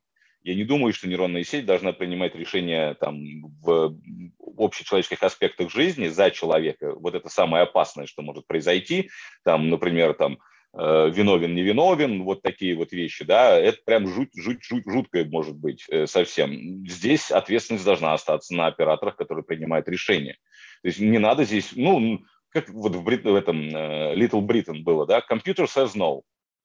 Mm-hmm. Ну и все. И все, и, и, и все, у тебя закончилась жизнь. Все, компьютер says no, ну, а что, и что дальше человеку делать? Как бы, какой выбор у него? А, особого выбора нету. То есть надо на это смотреть внимательно. Сам ИИ, как какой-то гипотетический что-то там, ничего он не сделает сам. И доступа у него там к нажатию этих кнопок тоже нет но это рекомендательные какие-то вещи, исходя из чего эти вещи происходили, там, как, с этими, как эти базы тренировались там, на принятие этих принципиальных решений. К этому очень много вопросов. Я думаю, что то, что сейчас происходит, все там закрыто и непонятно, на какие-то вещи, может быть, лучше будет, что если мы понимаем, что находится внутри этой базы, и почему она сформирована так, и почему она принимает те или иные решения. Э, ну, здесь нужно работать с этим. Это надо исследовать, и ответственно всем, кто работает с, именно с самими алгоритмами, ответственно подходить к этому. Ведь, ведь утаиваю, утаивается же многое, многие вещи вот там, да, она все вам сделает, ага, а он начинает потом смотреть, да, вот то к одному придет, то к другому. В результате там, когда появляются все эти э, статьи в интернете о том, что нейросеть за полчаса общения дошла там до российских и нацистских выкликов там, да, но это же отражение реальности человеческого общества, а не то, что там нейросеть сделала. Давайте не перекладывать на нее ответственность. Это то, из чего мы состоим как люди. Угу. Поэтому вот то, что вот этот вот весь хайп на то, что сейчас нас поработят машины, кто управляет этими машинами, тот и поработит.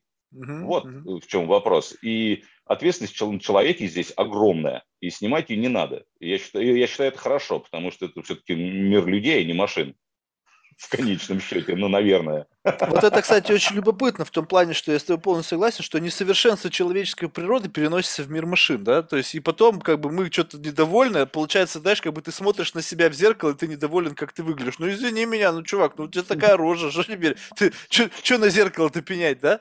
Но вот, знаешь, да. что любопытно, что вот, как бы, я не знаю, я, возможно, заблуждаюсь, но люди, вот, которые занимаются непосредственно там всем машинным обучением, там эти создания там ганов, там GPT-3, они говорят о создании какой-то прямо вот совершенно уникальной там чего-то, ну то есть какой-то вот новой фабрики там вот э, какого-то там с невероятным количеством вариантов.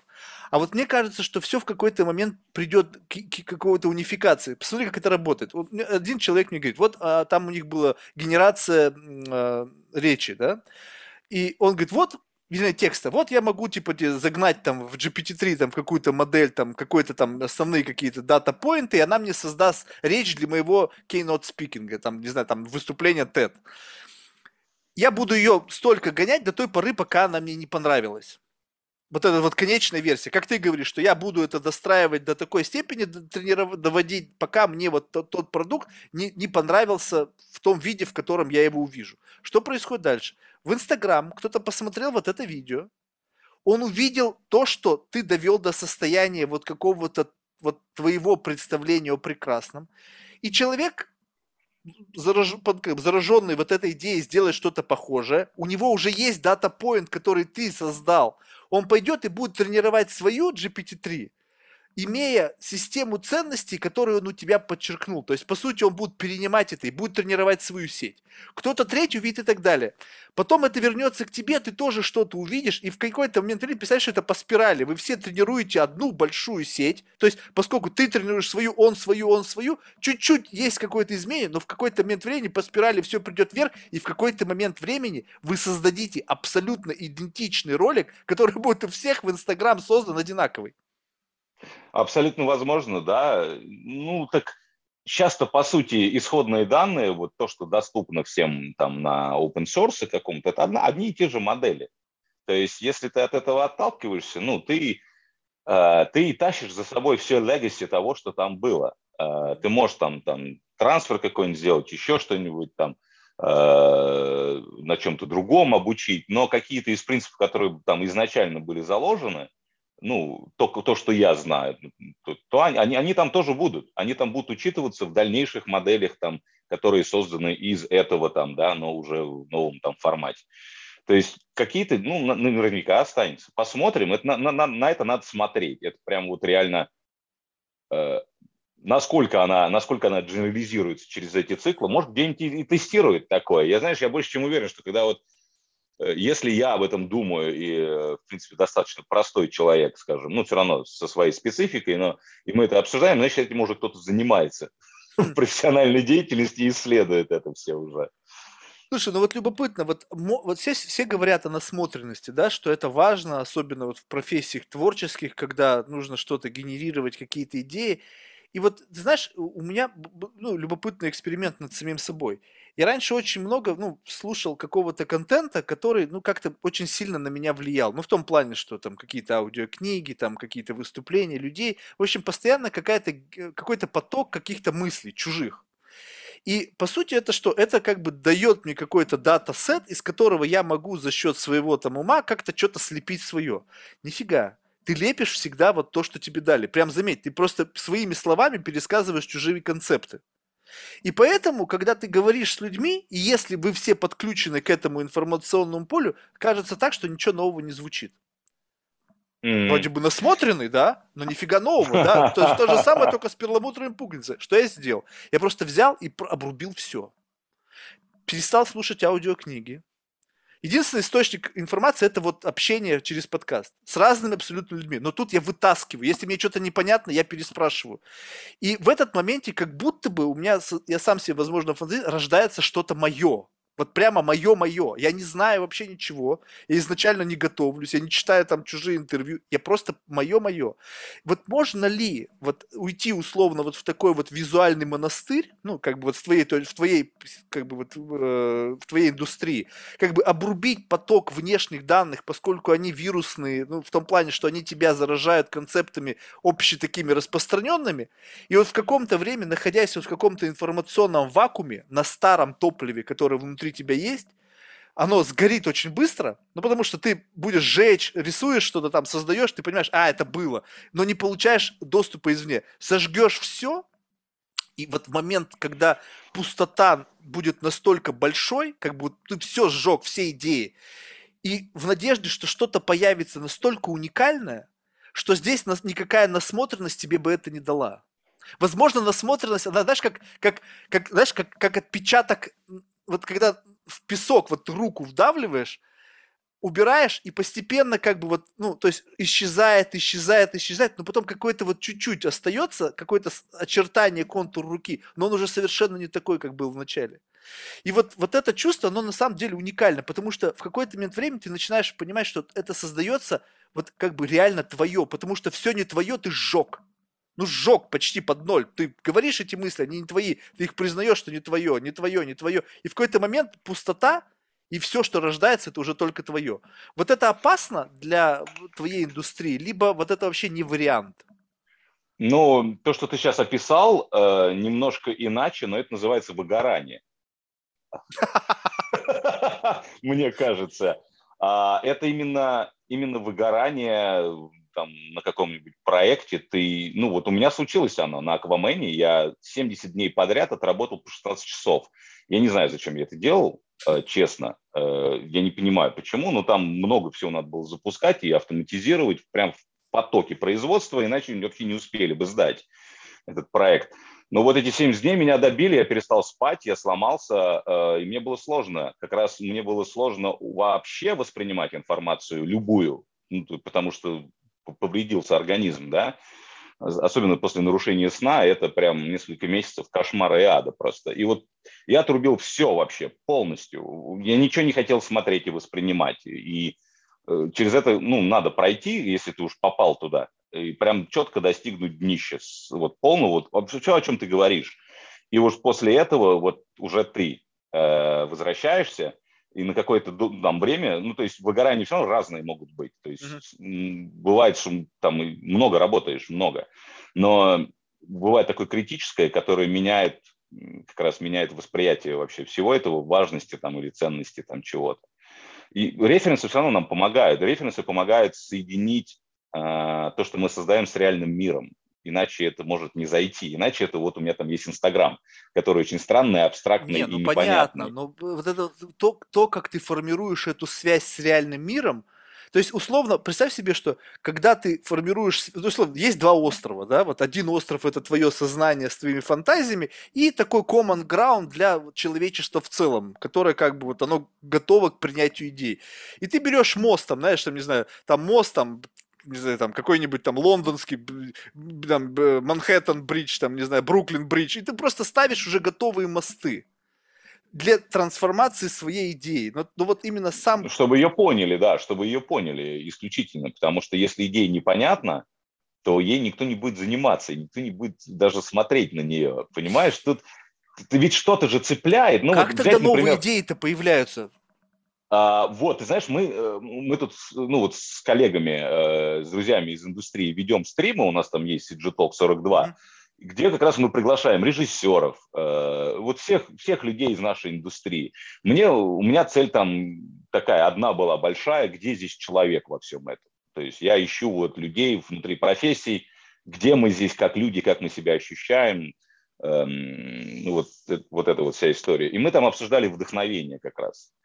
Мы, у меня нет четкого ответа на это, но вот мне близко то, что мы, к чему мы пришли, это то, что вот ты над чем-то работаешь, э, и у тебя есть своя там идея какая-то, да, но она не оформлена, ты не можешь ее прям вот там, грубо говоря, на листе изобразить, не получается, что-то не доходит, значит, ты в болоте находишься, надо наоборот перемешивать все это в голове, закидывать себе кучу разной информации, переспать с этой информацией, да, и там через какое-то время у тебя родится идея, потому что ты закинул много-много-много разной информации, и мозг начинает ее соединять. Так или иначе, ты, ну, я знаю про себя, что я мыслю, там, когда я там, ну, отдыхаю, все равно обрабатываю эти процессы где-то, и мне mm-hmm. приходят какие-то решения, ну, я и сознательно думаю в этом направлении, то есть там подкидываю каких-то вариативностей себе, что-то можно просчитать. Вот как раз здесь такое ощущение, что я как бы наоборот тебе говорю, что ну, это наоборот нужно взбалтывать, э, потому что мне кажется, в конечном счете вот сама идея, она, э, ну, конечно, важна как отправная точка, но в конечном итоге-то от идеи будет совершенно другая история. То есть то, что ты задумал, и то, что у тебя получится, это ну, совершенно разная штука будет, вот совсем иная. И без как раз взбалтывания этого болота может сложно получиться. Но отключ... я отключаюсь от мира, у меня нет всяких там вот этих напоминаний, там уведомлений каких-то. У меня есть только там имейлы, которые мои там рабочие важные. Э, и все. Остальных notifications я выключил, потому что вот это как раз шум. Вот прям шум-шум, который ото всех, отовсюду прет, вот это залипалки, все эти лент видео непонятных, причем однотипно сложно, одинаковых там и дебильных, там, идиотских и прочее. То есть там, не, там вот как раз вот это вот прям вообще левая какая-то штука там, да.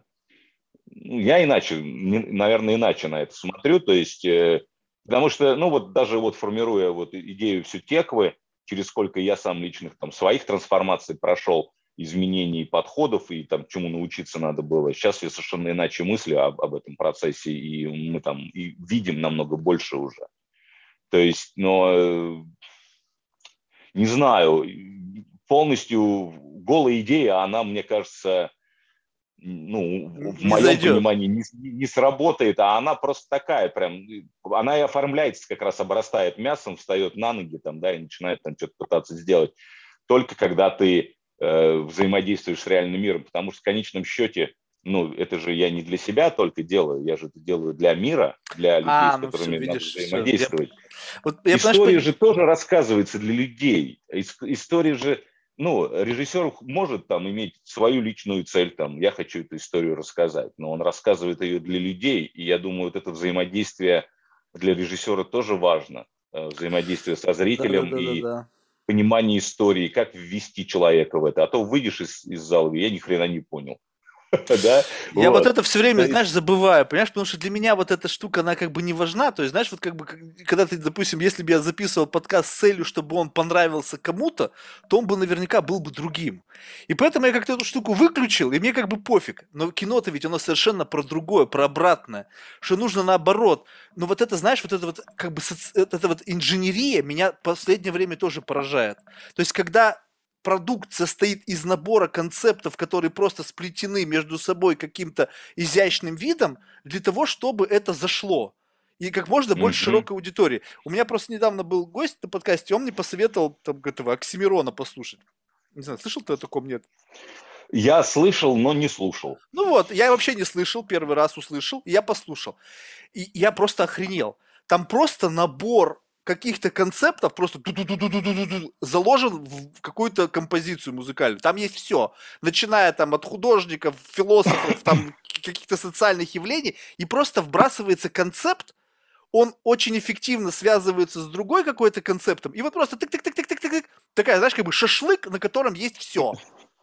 И как бы тебе дают, и ты берешь этот шашлык, и, допустим, если ты веган, то ты помидорку там откусил, там баклажанчик, а кто-то мясоед, он мясо сажал, кто-то рыбу любит, там все есть.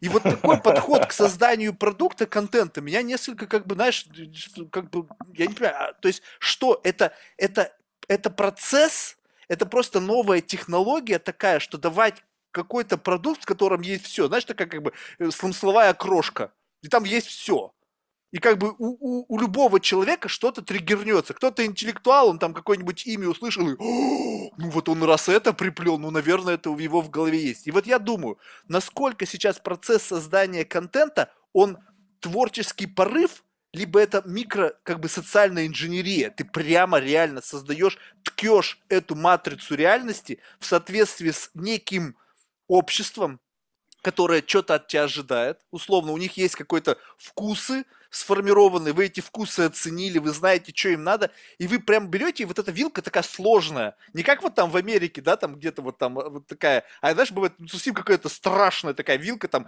50 каких-то крючков, и тебе нужно розетку создать, прям вот точно такую же. И реально создается такая, чтобы она вот зашла.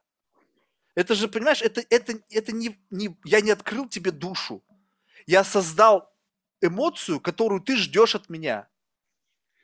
Ну, мне кажется, прикрывается сейчас как раз на самом деле, знаешь, это тоже удобная позиция, когда, ну, я просто создаю здесь медиа-контент. Я mm-hmm. создаю его так, чтобы он тебе понравился, а, и все. А я – это другое. То есть мой продукт – это не я, да, mm-hmm. то есть, может быть, может быть, в этом направлении. Но, ты знаешь, с одной стороны, конечно, эмоции – это интересно, но я, наверное, в этом плане старовер, мне люди важнее, я за человеков, понимаешь, mm-hmm. то есть мне, э, мне интересно, то есть, например, смотреть там кого-нибудь из э, ютуберов э, российских, там, ну, вот Пивоварова я смотрю, да, он интересный, мне понятно его, понятен его вот граунд, как ты говоришь, да, мне понятно как бы его определенные ценности, которые он не скрывает и явно транслирует. Это личность, это человек, который создал эту структуру, которую он работает.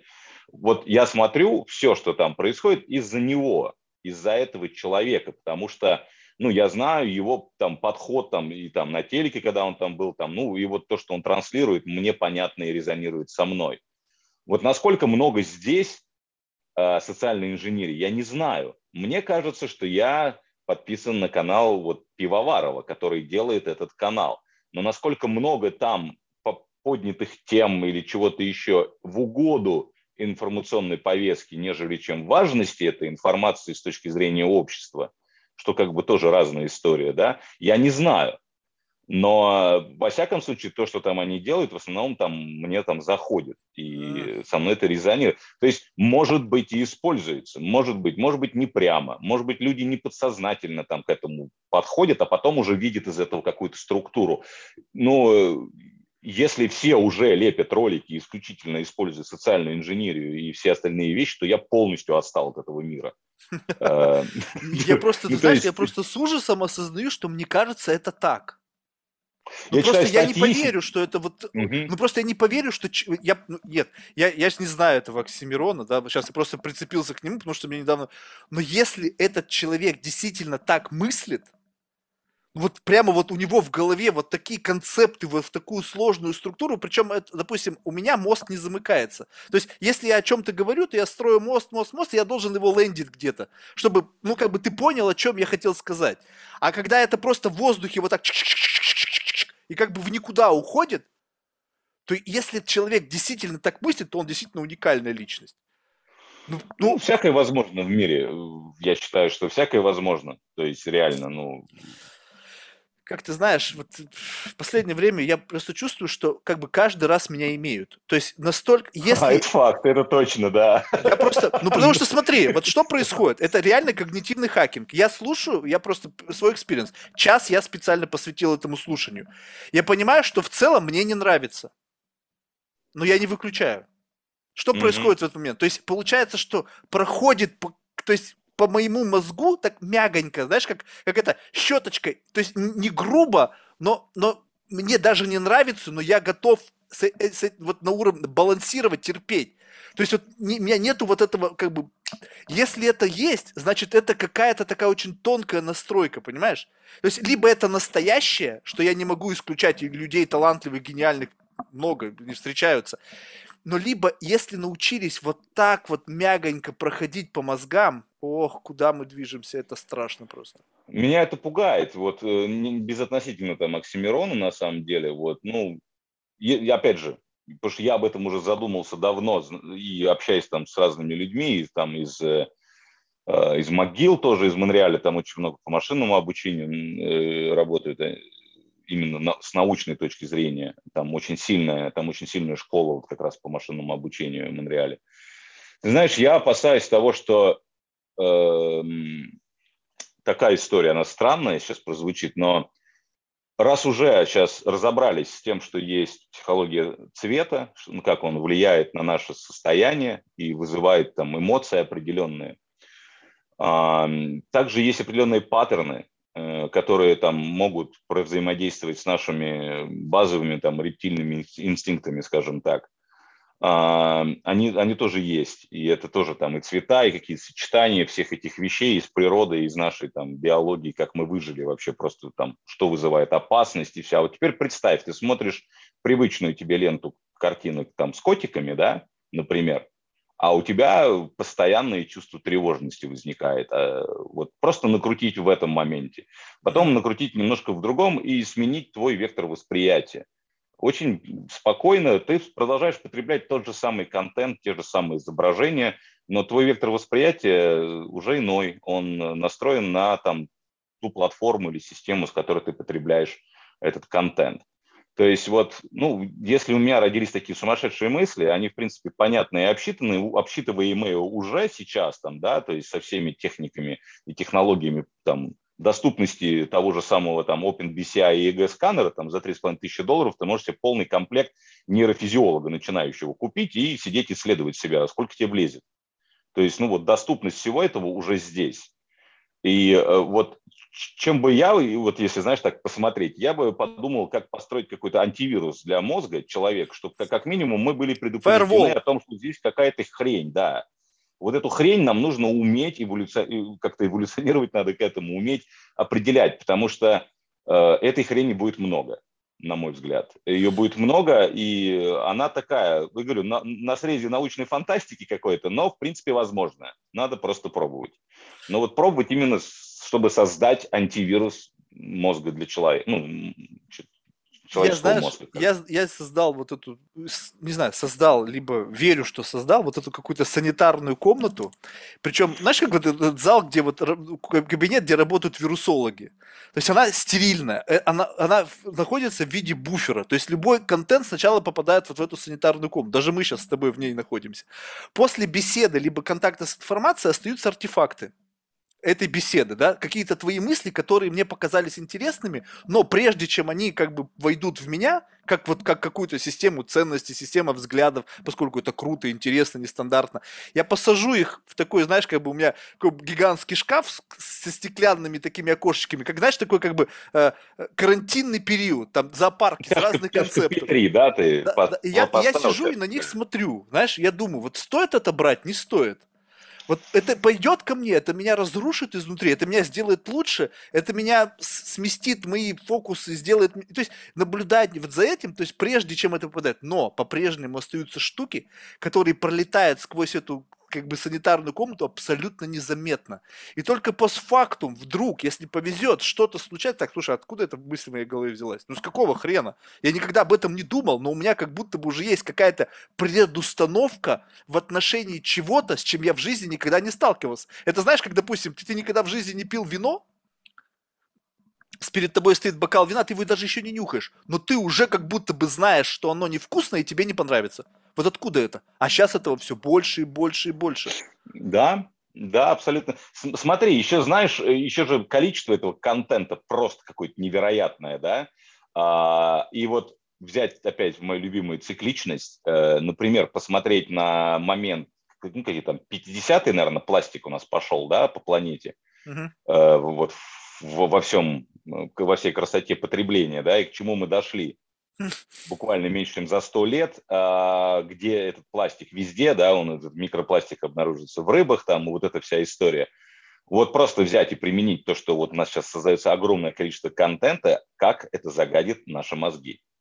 А, и что с этим делать, да, сейчас у нас программа, экология, мы очищаем океаны, блин, от пластика, строим перерабатывающие фабрики. Ну вот если посмотреть на это, технологическую историю генеренного контента любого формата, и гана и прочее, ну вот э, надо, в какой-то момент, наверное, надо будет детоксы делать от всего этого. И э, опять же, как ты говоришь, возвращаться на какие-то граунды балансирования там. И, ну, просто это слишком много информации. И в ней, вот в этом потоке очень легко можно экспериментировать, закладывая разные там э, пробы там взаимодействия с человеком и его реакциями. Сейчас все хотят вытаскивать эмоции замечательно, хорошо, мы четко определили, как нас можно долбить в больные точки или делать нам хорошо. Четко знаем, где нам что приятно. Но, кажется, смысл потеряли как бы. То есть делать умеем, а нафига так много?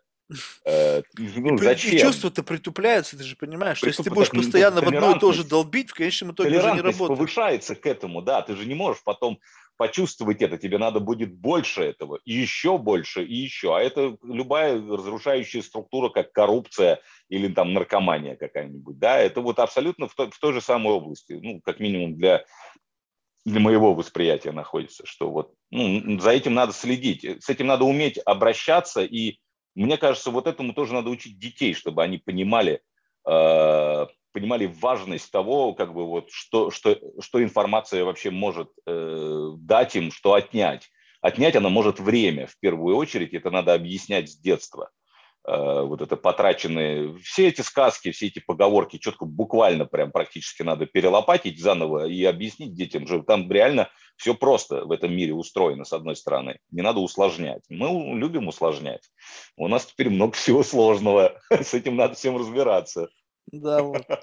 Слушай, ну спасибо большое. У меня действительно страх только перед информацией только стоит в том, что оно не время у меня может отнять, оно может у меня отнять меня. Понимаешь, то есть постепенно происход, происходит подмена меня внутри меня. То есть моя система да. ценностей, взглядов, и уже не я принимаю решения, а просто какой-то комплекс из каких-то прошитых идей, как где-то отшлифовало меня, где-то меня замылило, еще что-то. И вот это вот как бы страх, что ты продукт той реальности, с которой ты взаимодействуешь, я имею в виду внутренний вот ментальный мир твой, вот это как бы напрягает, потому что все-таки как бы ну, хочется быть самим собой, а не быть продуктом вот этого мира, там, не знаю, Цукерберга, там, не знаю, Безоса, там, не знаю, кого еще, а вот как бы своего да. мира, то есть своего реального выбора. Я хочу это смотреть, потому что мне это нравится, а не потому что рекомендовал мне это Netflix или там 50 человек, поскольку им это Netflix рекомендовал. Вот выбор – а чтобы выбор был, нужно понимать, что выбор делаешь ты, а не какая-то программа искусственно закинутая в твою голову, которая тебе говорит, о, кликай на это, это классно. Согласись? И вот как только да. ты понимаешь, что это вот ты не ты уже, то вот это становится немножечко как бы так тревожно. Но это же, ты знаешь, с другой стороны, это же очень круто, то, что вот мы с тобой сидим сейчас, обсуждаем это, да, во-первых, и территориально, где мы там находимся все, да, и с каким качеством у нас все это изображение и все. У человечества появилось время, на эту рефлексию. Да, да, это же круто. Да. Это же круто обратить внимание, то есть мы так много негативного там наговорили, да, вроде бы все плохо, но ведь это же круто, что сейчас, э, сейчас начинает превалировать вопрос человека, его место там в обществе там или в процессе или что-то еще. Эти вопросы поднимаются сейчас, поднимаются намного больше, чем они поднимались раньше.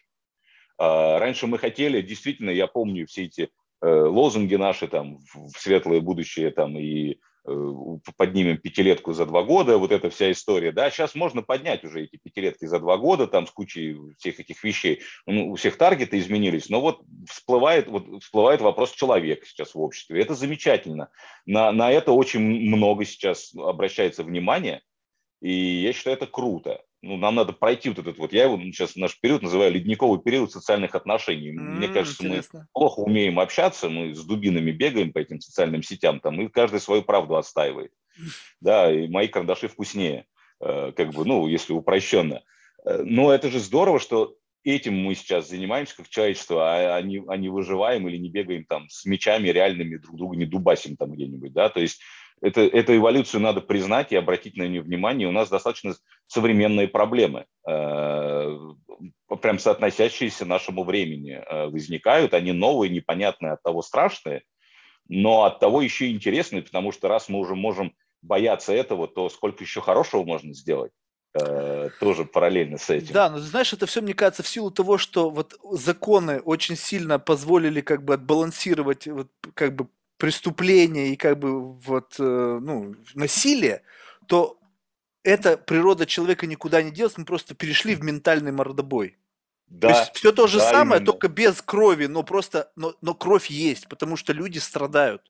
Страдают. расстройства, суицид, все это, а, это стало как бы как такое бесконтактное убийство, понимаешь? То есть вот как бы вот все равно вот эта фабрика всего вот этого реальности, которая перенесла из как бы мира физического контакта в мир ментального контакта, где прессинг по-прежнему остается, плюс еще у тебя есть инструменты для того, чтобы прессинговать прям целые группы людей насильственно, знаешь, как бы это, вот это, видимо, тот новый челлендж, просто любопытно, когда мы с этим справимся. То, то есть дальше-то вот мы преодолеем вот этот вот порог как бы вот этого постоянного желания, как бы вот этого насилия, условно. То есть это же ну, какая-то тяга к насилию. Казалось бы, какого хрена, если бы этой тяги не было, да люди бы просто бы перестали спорить, там, пытаться там мериться там одними местами. Нафига? Ну, живи ты, радуйся, что тебе надо.